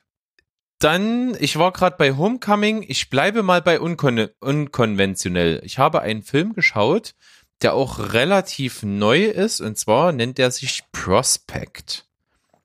Ich bin da ein bisschen drauf aufmerksam geworden. Bei Moviepilot habe ich so eine, so eine Bannerwerbung gesehen und ich fand das optisch sehr, sehr ansprechend. Der neue Pennymarkt Prospect. Nein? Nein. Nicht ganz? Ähm, ist wohl ein Film, der auf einer Kurzgeschichte basieren soll. Ich äh, bin da ein bisschen auch darauf aufmerksam geworden, weil der Hauptdarsteller in dem Film ist der, der bei Game of Thrones den äh, Oberin Mattel gespielt hat. Ja, okay. Den hatte ich halt gleich wiedererkannt und dachte mir, ja, kann man vielleicht mal gucken. Hat so ist eben sehr unkonventionell, hat so was eigenes. Geht darum, äh, ist eine Sci-Fi-Story, geht, also die Menschheit flitzt im All äh, durch die Gegend und so, das ist alles erschlossen. Und es gibt dann einen Vater mit seiner Tochter. Und die sind jetzt äh, relativ, ja, ich würde sagen, die sind schon arm und, und sozial ein bisschen benachteiligt und Außenseiter. Und die befinden sich in der Nähe eines Planeten, dessen Oberfläche eben giftverseucht ist. Und äh, auf diesem Planeten gibt es doch ein reiches und wertvolles Rohstoffvorkommen. Und die haben halt irgendwo eben die Rechte erworben, dort eben Rohstoffe eben einsammeln zu dürfen und äh, begeben sich mit ihren wirklich alten, klapprigen Raumschiff dort eben auf die Reise dahin und wollen dann eben schnell noch ein paar Rohstoffe abgreifen, die sie dann eben zu Geld machen können. So, landen auf diesem Planeten und auf diesem Planeten sind sie am Ende nicht alleine, sondern es sind dann eben auch noch andere Parteien, die ebenso auf der Jagd nach diesen Rohstoffen sind. Und äh, das entwickelt sich dann schnell zu was sehr, sehr eigenen. Ne? So eine Mischung aus, äh, oh, irgendwie sind wir hier ein bisschen gestrandet, äh, irgendwie wollen wir aber doch die Rohstoffe mitnehmen. Irgendwie sind wir nicht besonders gut ausgestattet. Wir müssen versuchen, wie wir uns hier durchschlagen. Das Ganze ähm, ist eben mit ganz coolen Bildern gemacht. Ähm, das sieht auch so aus, also das größte äh, oder die größte Szenerie ist eben einfach Wald, der sehr, sehr urig aussieht. Erinnert mich ein bisschen so an diesen Wald, den man sieht bei dem Film The Revenant.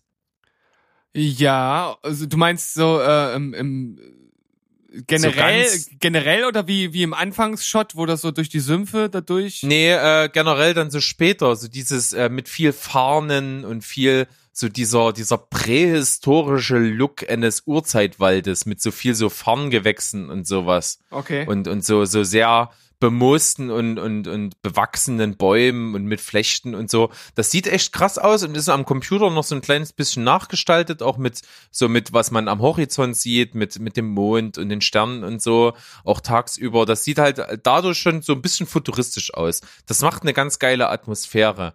Ja, und das Ganze entwickelt sich dann eben zu so einer, äh, ja, zu so einer Story, wo die versuchen, ums Überleben eben zu kämpfen und wieder nach Hause zu kommen. Und das Ganze ist recht unkonventionell gemacht, hat irgendwie eine eigene Faszination, aber so richtig zünden tut das Ganze nicht. Also es klingt auf jeden Fall wie ein Film, der mich durchaus anspricht von der Story her, weil ich in letzter Zeit ja durchaus dem Sci-Fi-Genre angetan bin. Die Schauspieler klingen auch interessant oder vor allem jetzt der Hauptdarsteller. Ähm, aber das wenn, hat ein bisschen, das Entschuldigung, wenn ich dir ins Wort ja, falle, es hat ja. ein bisschen was von Western, so ein so ein bisschen. So dieses, dieses Wie- wie- alleine draußen in der Wildnis sich durchschlagen gegen andere Parteien. ne? Das ist wie so, als würde so ein Westernheld äh, das Indianerreservoir betreten und dort eben die Indianer eben dem feindlich entgegenkommen. So, so ein bisschen wirkt das. Ja, also das, das macht's für mich noch ansprechender irgendwie. Ja. Aber, Aber ist eben ein bisschen, ein bisschen komisch ist es. Und es ist auch, man merkt, da steckt nicht ganz so viel Kohle drin auch. Es wirkt an manchen Stellen so ein bisschen nicht billig, aber irgendwie so unter den Möglichkeiten und, und so, so, so insgesamt ist die Story auch nicht so rund erzählt. Also ich hätte mir, ich habe mir es irgendwie wesentlich geiler vorgestellt, als es am Ende dann war. ja, gerade die Kritikpunkte, äh, die Kritikpunkte, die du ansprichst, die lassen jetzt natürlich kein cineastisches Highlight vermuten und das turnt mich dann wieder etwas ab. Ja, ich kann also nicht wirklich empfehlen. Ich habe insgesamt sechs von zehn Punkte gegeben. Ja, na, das ist ja aber immer noch überdurchschnittlich. Ja. War schon okay, aber würde ich nicht normal gucken. Alles klar. Soll ich, soll ich dich jetzt mal schocken mit einem, mit, mit einer, mit einem richtigen Scheißding? Okay. Gerne. Also, das vorhin schon angesprochene Durchscrollen bei Netflix, also eigentlich war es gar kein Durchscrollen, ich habe einfach nur angemacht und das war das erste, was mir vorgeschlagen wurde, ist äh, The Island. Oh, viel davon gelesen. Ja, dann weißt du ja schon, wa- was kommt. Wobei ich tatsächlich sagen muss, und ich erkläre gleich mal so ein, so ein Phänomen, was ich manchmal hab. Ähm, Ich habe, äh, ich kann dazu sagen, das letzte, was ich darüber gelesen habe, war äh, ein ganz kurzer Kommentar. Ähm, The Island ist eine Pornoparodie ohne Sex. Wie geil ist das denn? Ja, das ist total gut, das fasst perfekt zusammen. Wobei ich jetzt erstmal sagen muss, ich habe nur den Piloten, also die erste Folge gesehen. Ähm, angesprochen hat's mich, weil's ja, weil's halt einfach Parallelen zu Lost hat. Also es ist halt sind halt einfach zehn auf einer Insel gestrandete, die nicht wissen, warum sie da sind. Die wachen dort auf, wissen nicht, wer sie sind und müssen sich dann dort durchschlagen. Ich muss dazu sagen, dass der Trailer in diesem Falle schon sehr viel verrät, was ich ein bisschen schade finde, weil viel von dem, was in dem Trailer gezeigt wird, kommt in der ersten Folge noch gar nicht vor. Und das ist irgendwie ein bisschen unglücklich. Äh, Ja, weiß ich nicht genau, ob das jetzt wirklich eine Einbuße am Ende äh, vom Gesamtergebnis ist. Und jetzt komme ich äh, zu dem eigentlichen Phänomen, von dem ich vorhin gesprochen habe. Ich habe die Folge geguckt und ich habe halt so die ganze Zeit diesen Wunsch im Kopf gehabt. Das ist so ähnlich wie Lost und das, was ich im Trailer gesehen habe, fand ich gut. Das muss eine gute Serie sein. Und ich habe die halt geguckt und habe mehrmals nicht aktiv, sondern eher so so im, im Unterbewusstsein, so gar nicht, äh, dass ich da direkt drauf Zugriff hatte, so ein bisschen so gemerkt, das waren gerade voll schlechte Szenen. Aber so, das habe ich gar nicht so richtig aktiv wahrgenommen beim Gucken. Aber trotzdem, ähm, so im Hintergrund hat immer irgendwas gegrummelt. Und jetzt habe ich danach dann halt äh, eigentlich überall nur gelesen, total beschissene Serie.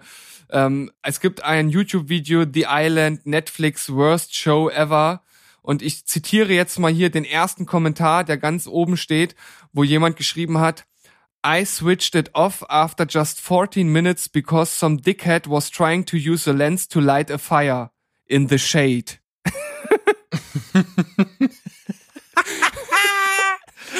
ja, und oh Mann, es ist, aber es ist eigentlich auch so bitter, ne? Das ist das neue Produkt von Netflix, ne? Die denken, die preisen das an, als wäre es der neue heiße Scheiß. Und ich gebe dir recht, man kommt, man kam in den letzten Tagen kaum an dem Trailer vorbei und an der Ankündigung, dass diese Serie kommt. Und jetzt, nachdem die wirklich ganz kurz angelaufen ist, kommst du nicht mehr an den schlechten Kritiken vorbei. also das, es ist wirklich unglaublich, wie jetzt im, im Nachhinein bei mir das Glas zerbrochen ist, nachdem ich mir nochmal vor Augen geführt habe, was ich dort eigentlich geguckt habe. Also es fängt schon an, die, die erste Szene ist ein 1 zu 1 äh, Reshot von der ersten Szene von Lost. Also es ist praktisch das halbe Gesicht im Sand und das Auge geht auf. Also wirklich praktisch genauso wie bei Lost. Das kann man jetzt der Serie gar nicht mal so wirklich vorwerfen, weil das einfach ein guter Start ist für die Thematik.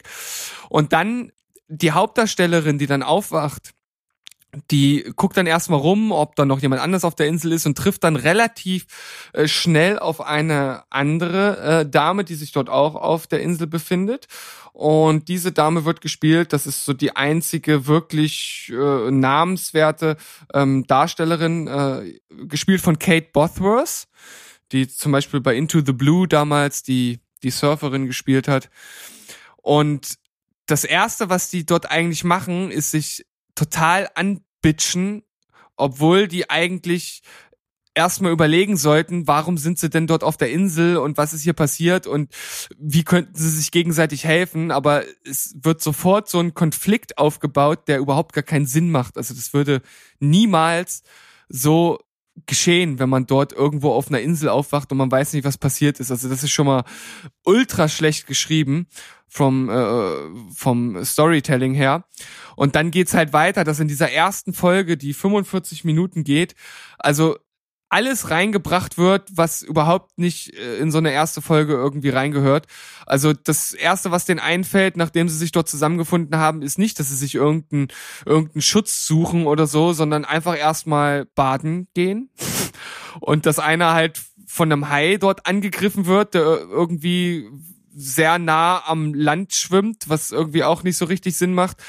Dass äh, die Hauptdarstellerin von einem anderen Typen fast vergewaltigt wird, dass äh, dass die beiden auf ihrer Suche, wo das Ganze halt auch auch geschieht, irgend so Oase entdecken, die anscheinend nur wenige Minuten von den anderen entfernt ist und die aber überlegen, den anderen nichts davon zu erzählen, obwohl die Wahrscheinlichkeit, dass die anderen das wahrscheinlich innerhalb der nächsten Tage selbst finden, riesengroß ist, dass äh, dort irgendwo Essen sein soll, wo er dann nur so, so, sagt, ja, wir haben jetzt Wasser gefunden und Essen und zeigt mit einem Finger zur Seite.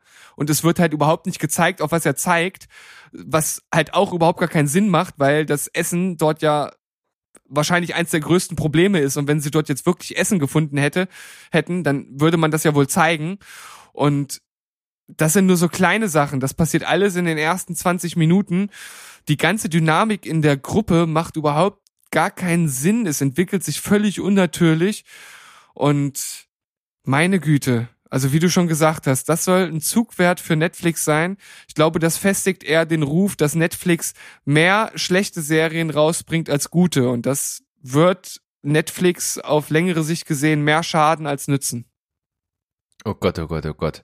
Lass uns gar nicht mehr weiter drüber sprechen. Es klingt so wie als, als etwas, was man sich durchaus schenken kann.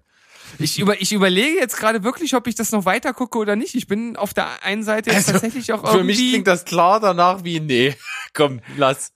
Ja, aber ich bin jetzt irgendwie angefixt rauszufinden, ob es noch beschissener wird. So Guilty Pleasure mäßig?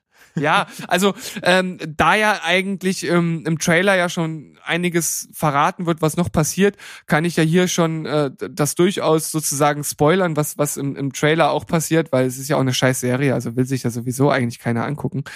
Ähm, also die sind anscheinend für irgendein Experiment oder irgendein Programm dort auf diese auf diese äh, Serie, auf diese Insel gebracht worden. Und das interessiert mich halt schon, wie die jetzt dort einbauen, warum die dort sind. Also es gab auch schon so ein, zwei Flashbacks in der ersten Folge, die andeuten, dass die anscheinend alle wohl eher so einen kriminellen oder negativen Hintergrund haben.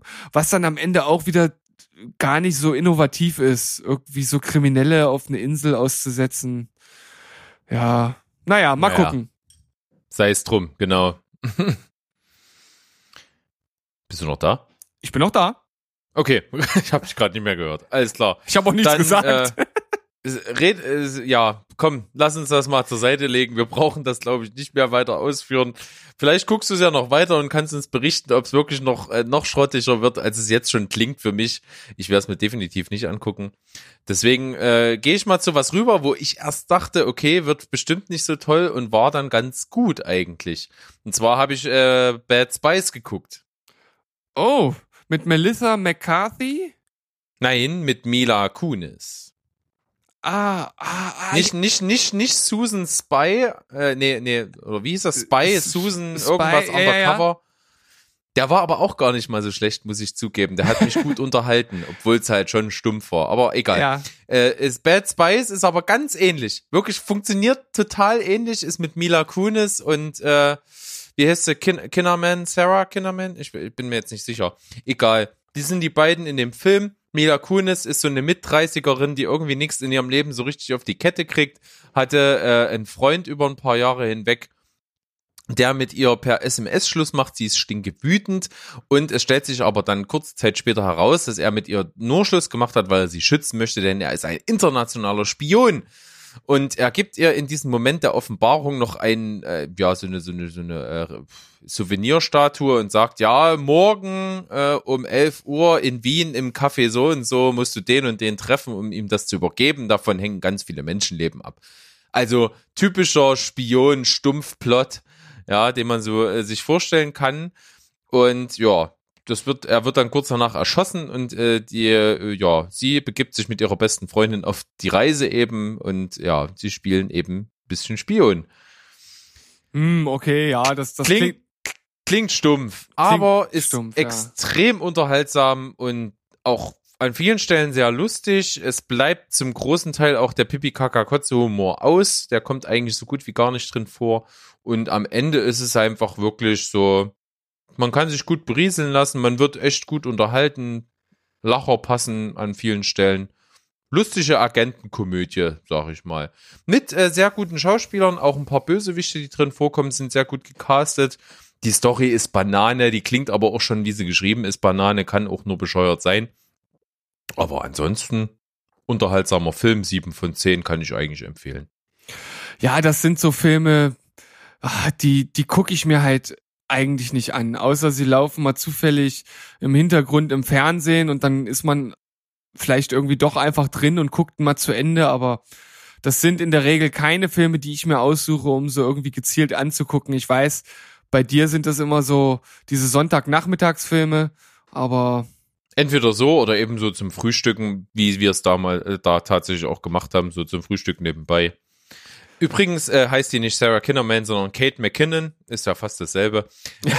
und der, der äh, englische Originaltitel des Films ist auch wesentlich lustiger. Da heißt er nämlich The Spy Who Dumped Me. Okay. So an, an, in Anlehnung an äh, James Bond. Ja, das, äh, da sehen wir wieder, dass die Deutschen einfach keine guten Titel drauf haben. Nein, aber wie gesagt, ich kann, ich, ich würde ihn mir, auch wenn der im Fernsehen mal so läuft, nebenbei gerne nochmal angucken kann man nicht, tut nicht weh, kann man machen. Mila Kunis ist mega sympathisch und ja. Naja, das ist doch für, für all diejenigen, die auf solche Filme stehen, auf jeden Fall ein guter Tipp. Genau. Dann hau du mal das nächste raus.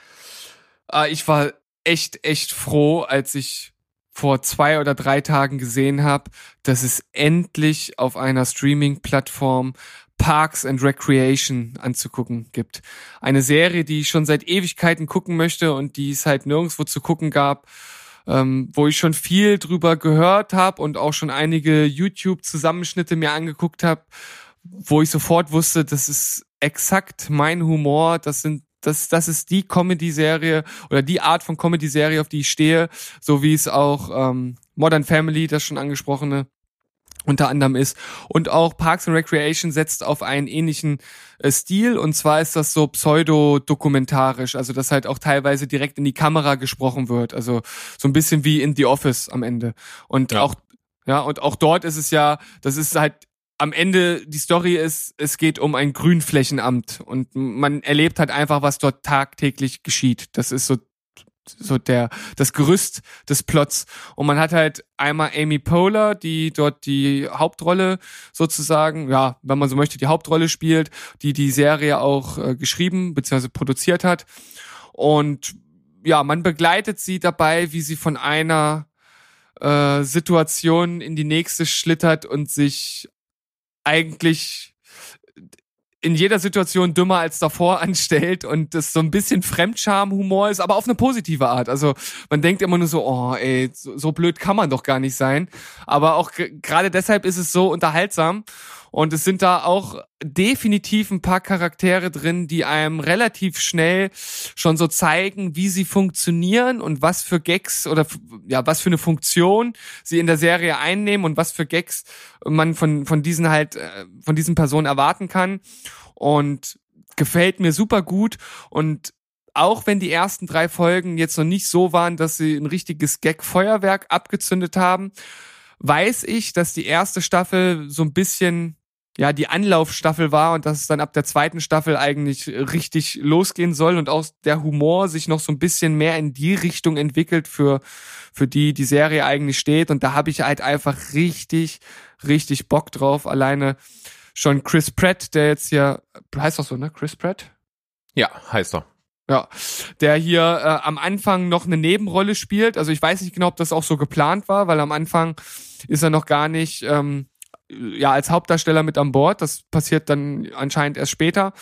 Ähm, alleine die kurzen Szenen, die er hat, das ist halt so genau die Art von, von Humor und, und Charakteren, die ich in so einer Serie, in so einer Art von Serie halt total mag, kann man total vergleichen mit Phil Dunphy von Modern Family, den ich halt dort auch mit am stärksten finde.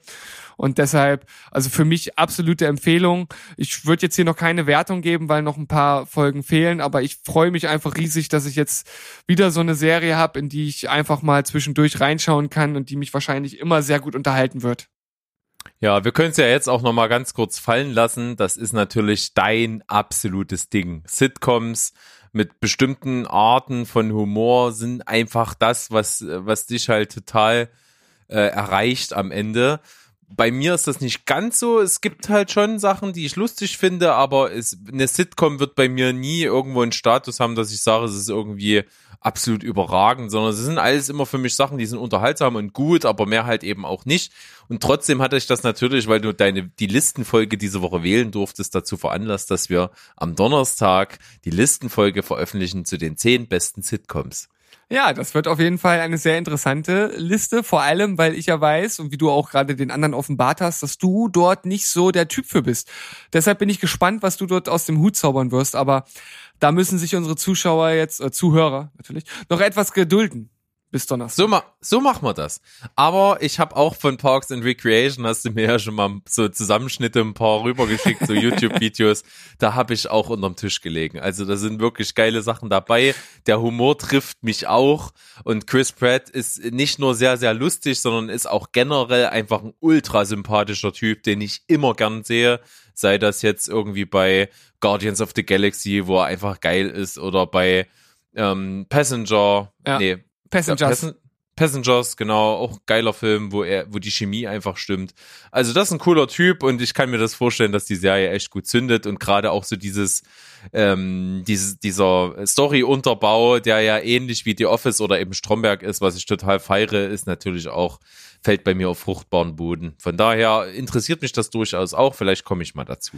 Und äh, vor allem äh, der eine, der halt auch mitspielt, der, der äh, Assis Asiri oder äh, wie er heißt, der ich schätze mal äh, indischer Abstammung. Ich weiß es äh, vielleicht auch äh, wahrscheinlich auch in Amerika geboren. Ich weiß, ich will jetzt hier äh, da äh, nicht irgendwas lostreten, aber auf jeden Fall äh, der, das ist halt auch ein äh, cooler Charakter, der hier ähm, der da so seine ganz eigene Art hat und dem einen guten Stempel aufdrückt. Also äh, wer da Interesse hat, äh, gibt auch ein, zwei andere Serien noch auf Netflix, wo er mitspielt und hat auch ein eigenes Stand-up-Programm. Ähm, da kann man auch mal reinschauen. Okay, nehmen wir uns das mit. Und dann würde ich jetzt mal sagen, ich habe noch zwei Sachen übrig, du nichts mehr, oder? Ich habe nichts mehr. Ja. Gut, dann baller ich die zwei Sachen durch. Ich habe einen Film gesehen. So wie ich Der- gestern deine Mutter. Ah, Steven, Steven. bitte. Deine, Ma deine Mama hört doch zu, das kann ich doch nicht machen. ah, ja, genau. Ja, ja. Rüdiger, bitte! Rüdiger, bitte! Mann, Flieg nicht so tief, Rüdiger. Scheiße, das kann keiner nachvollziehen. Das ist mega Insider. Hm. Können wir, ja verli- können wir das verlinken? Ist Klar können wir das verlinken, ist ja ein YouTube-Video gewesen. Dann müssen wir das wohl machen. Rüdiger, Rüdiger, jetzt pass doch auf. Rüdiger, bitte!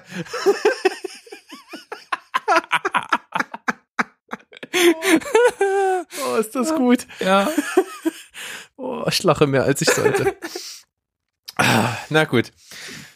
Puh, jetzt äh, dann doch wieder zu einem ernsten Film eigentlich, den ich gerade besprechen will. Es ist gerade schwierig. Na ja, gut. Ähm, ich habe geguckt, ein Film, der, den die meisten Leute wahrscheinlich relativ langweilig finden werden, der auch an sich relativ unspektakulär ist, aber mir durchaus gut gefallen hat, und zwar der Film Im Zweifel glücklich. Äh, Kenn ich nicht. Ja, relativ unbekannter, wirkt bisschen Independent-Movie-mäßig, ist aber in der Hauptrolle mit Ben Stiller der ja, wie wir in der letzten Folge auch hatten, ja auch wirklich schauspielerisch ernste Rollen sehr gut hinbekommt. Und auch in diesem Film, er spielt einen Mann, der, ich glaube, auf die fünf, ja, ich glaube Mitte 40, irgendwie geht er auf die 50 zu. Und man denkt sich irgendwie, okay, der ist gerade in einer richtig fetten Midlife-Crisis.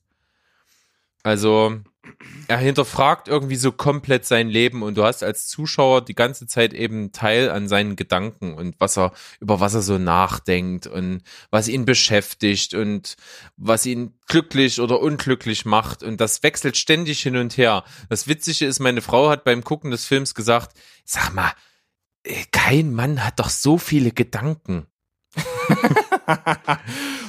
Also das ist ja jetzt ein bisschen sexistisch, muss ich auch ja, mal sagen. Ja, war es auf jeden Fall und äh, durchaus äh, ist einfach nur das, was man sich vielleicht in innerhalb von zwei, drei Sekunden mal kurz im Kopf durchdenkt, einfach nur sehr, sehr krass ausformuliert in diesem Film. Ist also ein ganz durchschnittlicher Typ, der hat studiert, der hat nach dem Studium eine ähm, Non-Profit-Organisation als ähm, eigener, als Unternehmer eben gegründet und macht das eben bis heute, ist eben hauptsächlich damit beschäftigt, äh, Sponsoren oder Unternehmen dazu zu bewegen, Spenden an wohltätige Vereinigungen eben ähm, ja zu tätigen. Und das ist eben sein Hauptaugenmerk in seinem Job.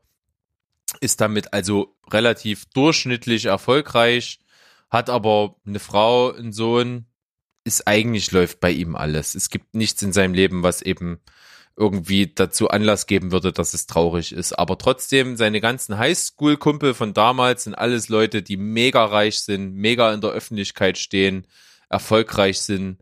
Und das wurmt ihn total. Und das, das, das ist immer so ein Auf und Ab. Mal ist er total neidisch darauf und, und, und denkt darüber nach, wie scheiße sein eigenes Leben eigentlich ist und dass er was verpasst hat. Und auf der anderen Seite manchmal sagt er sich, oh Gott sei Dank habe ich das nicht und ich habe eigentlich so ein tolles Leben. Und das ist ein ständiges Auf und Ab in diesem Film. Und mehr hat der Film nicht. Ne? Das ist also relativ höhepunktslos. Es geht im Prinzip, ist die Rahmenhandlung, dass sein Sohn, der mittlerweile, ich glaube, 17 Jahre alt ist, ähm, ja, seine Zukunft plant und er mit ihm zusammen nach Boston fährt als Vater-Sohn-Trip und um damit der Sohn in Boston sich verschiedene Universitäten anschaut, wo er dann eben studieren möchte. Und da sind halt unter anderem zwar auch relativ einfache Universitäten dabei und auch eine Universität, wo er selbst war, aber eben auch Yale und Harvard. So, und äh, da kriegt er halt natürlich einen ganz anderen Aufschwung wieder, dass er sagt, oh, mein Sohn geht nach Harvard und so. Und also dieses Auf und Ab als Vater zwischen Karriere, Familie, eigenen Leben, Leben anderer ist eben so ein ständiges äh, Hin und Her und äh, ich, ich fand das sehr, sehr berührend, bewegend und hat mich total in seinen Bann gezogen. Ja, doch, das, das klingt mir gerade ein bisschen zu, zu langweilig und anstrengend. Ist es vielleicht für die meisten. Mir hat's gut gefallen. Ich habe acht von zehn gegeben. Hat, hat mir gut gefallen. Und dafür, dass du das äh, Review durchrocken wolltest, hast du ganz schön ausgeholt, muss ich sagen. ah, sorry. Habe ich gar nicht gesagt, vor allen Dingen, dass ich das durchrocken wollte. Nee, du hast ein anderes Wort benutzt, aber ich glaube, du meintest eigentlich. Oder zumindest habe ich es so interpretiert. Vielleicht habe ich mich dort ja getäuscht. Du solltest weniger interpretieren, ja. ja. Dann komme ich jetzt einfach zum letzten Film für heute. Und zwar ist das der Sneak-Film gewesen. Und da kann ich jetzt schon mal sagen, für mich unter den Top 3 der besten Sneaks, die ich dieses Jahr gesehen habe.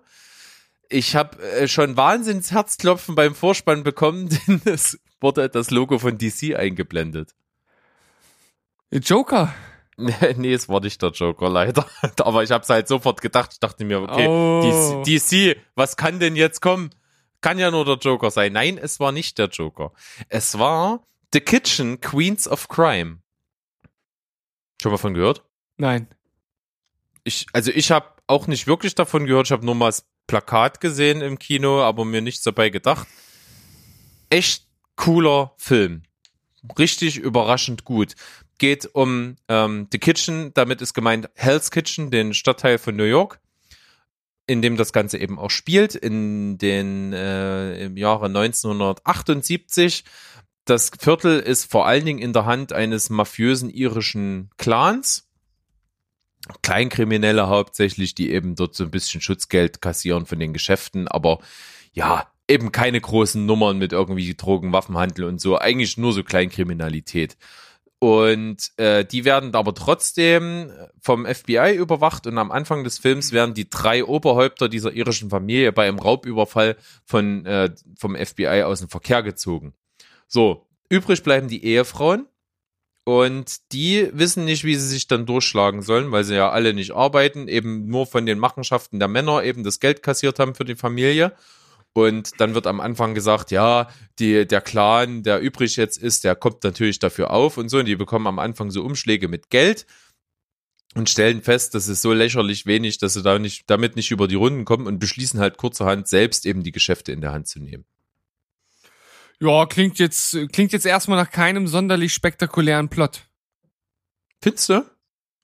Auf jeden ja, Fall total geil. Ne? Es wird halt dieser Moment, wie die das ganze Imperium in Anführungsstrichen übernehmen, der wird sehr, sehr schnell übergangen. Also, äh, keine Ahnung, fünf, fünf, sechs, sieben Minuten, so ein Montagenschnitt von verschiedenen Sachen und schwupps sind die drei an der Spitze dieses äh, Syndikats. Und man denkt sich, okay, was sollen jetzt eigentlich noch kommen? Und dann geht's eben darum, die haben jetzt eine Machtposition, haben die Machtposition über das hinaus aufgebaut, was die Männer eben da auf die Kette gekriegt haben, sind total erfolgreich. Es fangen an, andere Banden zu konkurrieren und eben mit reinzukommen und Druck aufzubauen. Und wie ein Damoklesschwert schwebt über dem Ganzen natürlich auch die Tatsache, dass die drei Männer nach drei Jahren auch aus dem Knost kommen.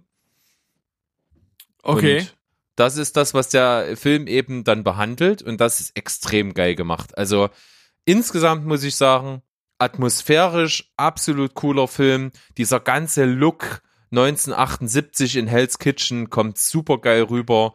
Die Leute sind geil gecastet, die Bandenmitglieder, die ganze Art, wie das gedreht wurde, ist cool. Die Schauspieler sind absolut brillant. Eine von diesen drei ähm, Frauen, die eben dieses Syndikat dann führen, ähm, ist Melissa McCarthy. Absolut überragend. Und eine meiner äh, neuerdings wirklich Lieblingsschauspielerinnen ist ein, auch eine von den drei, Elizabeth Moss aus hier Handmaid's Tale. Ja. Also, die machen das super und auch die dritte im Bunde, äh, Tiffany Haddish nennt die sich, macht das auch richtig, richtig gut. Also gerade dieses Dreier-Frauengespann als Zugpferd des Films, schauspielerisch absolut genial. Also dann nochmal dieser Twist, dass dann die dass dann die Männer rauskommen und dann natürlich wieder äh, zurück ins Business wollen, das macht das Ganze dann natürlich wieder ein bisschen interessanter. Also dass, dass jetzt irgendwie mal äh, Frauen in, in diesen mafiösen Strukturen auch mal eine Rolle spielen, das ist ja durchaus auch schon mal äh, in anderen Filmen und Serien mal aufgegriffen worden. Aber so klingt das dann doch schon wieder wie ein ganz interessanter Twist. Ja, und ich gebe dir recht, hätte ich vorher gewusst, was der Plot ist, hätte ich mir diesen Film niemals angeguckt, erst recht nicht im Kino. Aber die Sneak hat es natürlich möglich gemacht, dass ich ihn gucken in Anführungsstrichen musste. Und habe ich überhaupt nicht bereut. Wie gesagt, für mich unter den Top 3 der stärksten Sneaks, die ich dieses Jahr gesehen habe, 8,5 von 10. Ja, das äh, hört sich auf jeden Fall gut an, vor allem wenn es dann mal ein Film ist, von dem man tatsächlich vorher wenig gehört hat. Also zumindest war es bei mir so. Ich habe ja gar nichts davon mitbekommen. Und ja, ich denke, eine schöne Schluss Empfehlung hier für die äh, Zuhörer. Und Vielleicht auch, sogar auch für dich, äh, ne? Ist ja, wie ich anfangs erwähnt hatte, DC, also basiert auf einem Comic. Vielleicht ist der Comic ja, was für dich. ja, na, na, natürlich, äh, Comic-Verfilmung an sich triggert erstmal, aber ich bin kein so ganz großer DC-Fan, obwohl ich mir die Filme dann doch auch schon immer mal angucke, aber meistens nicht im Kino.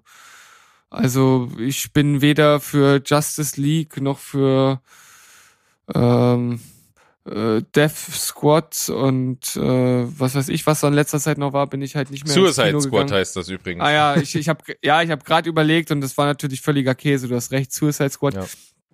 Ähm, war ja auch kein guter Film. Ähm, aber auch hier, ja, also äh, klingt nach einem Film, den ich mir dann, wenn er irgendwann mal auf einem Streaming-Portal erhältlich ist, würde ich mir den angucken. Aber ins Kino gehe ich dafür nicht.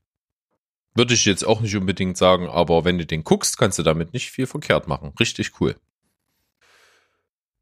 Gut, schließen wir die Runde ab. Ja, wird auch langsam Zeit, ist echt lang geworden, wie zu erwarten war eigentlich heute.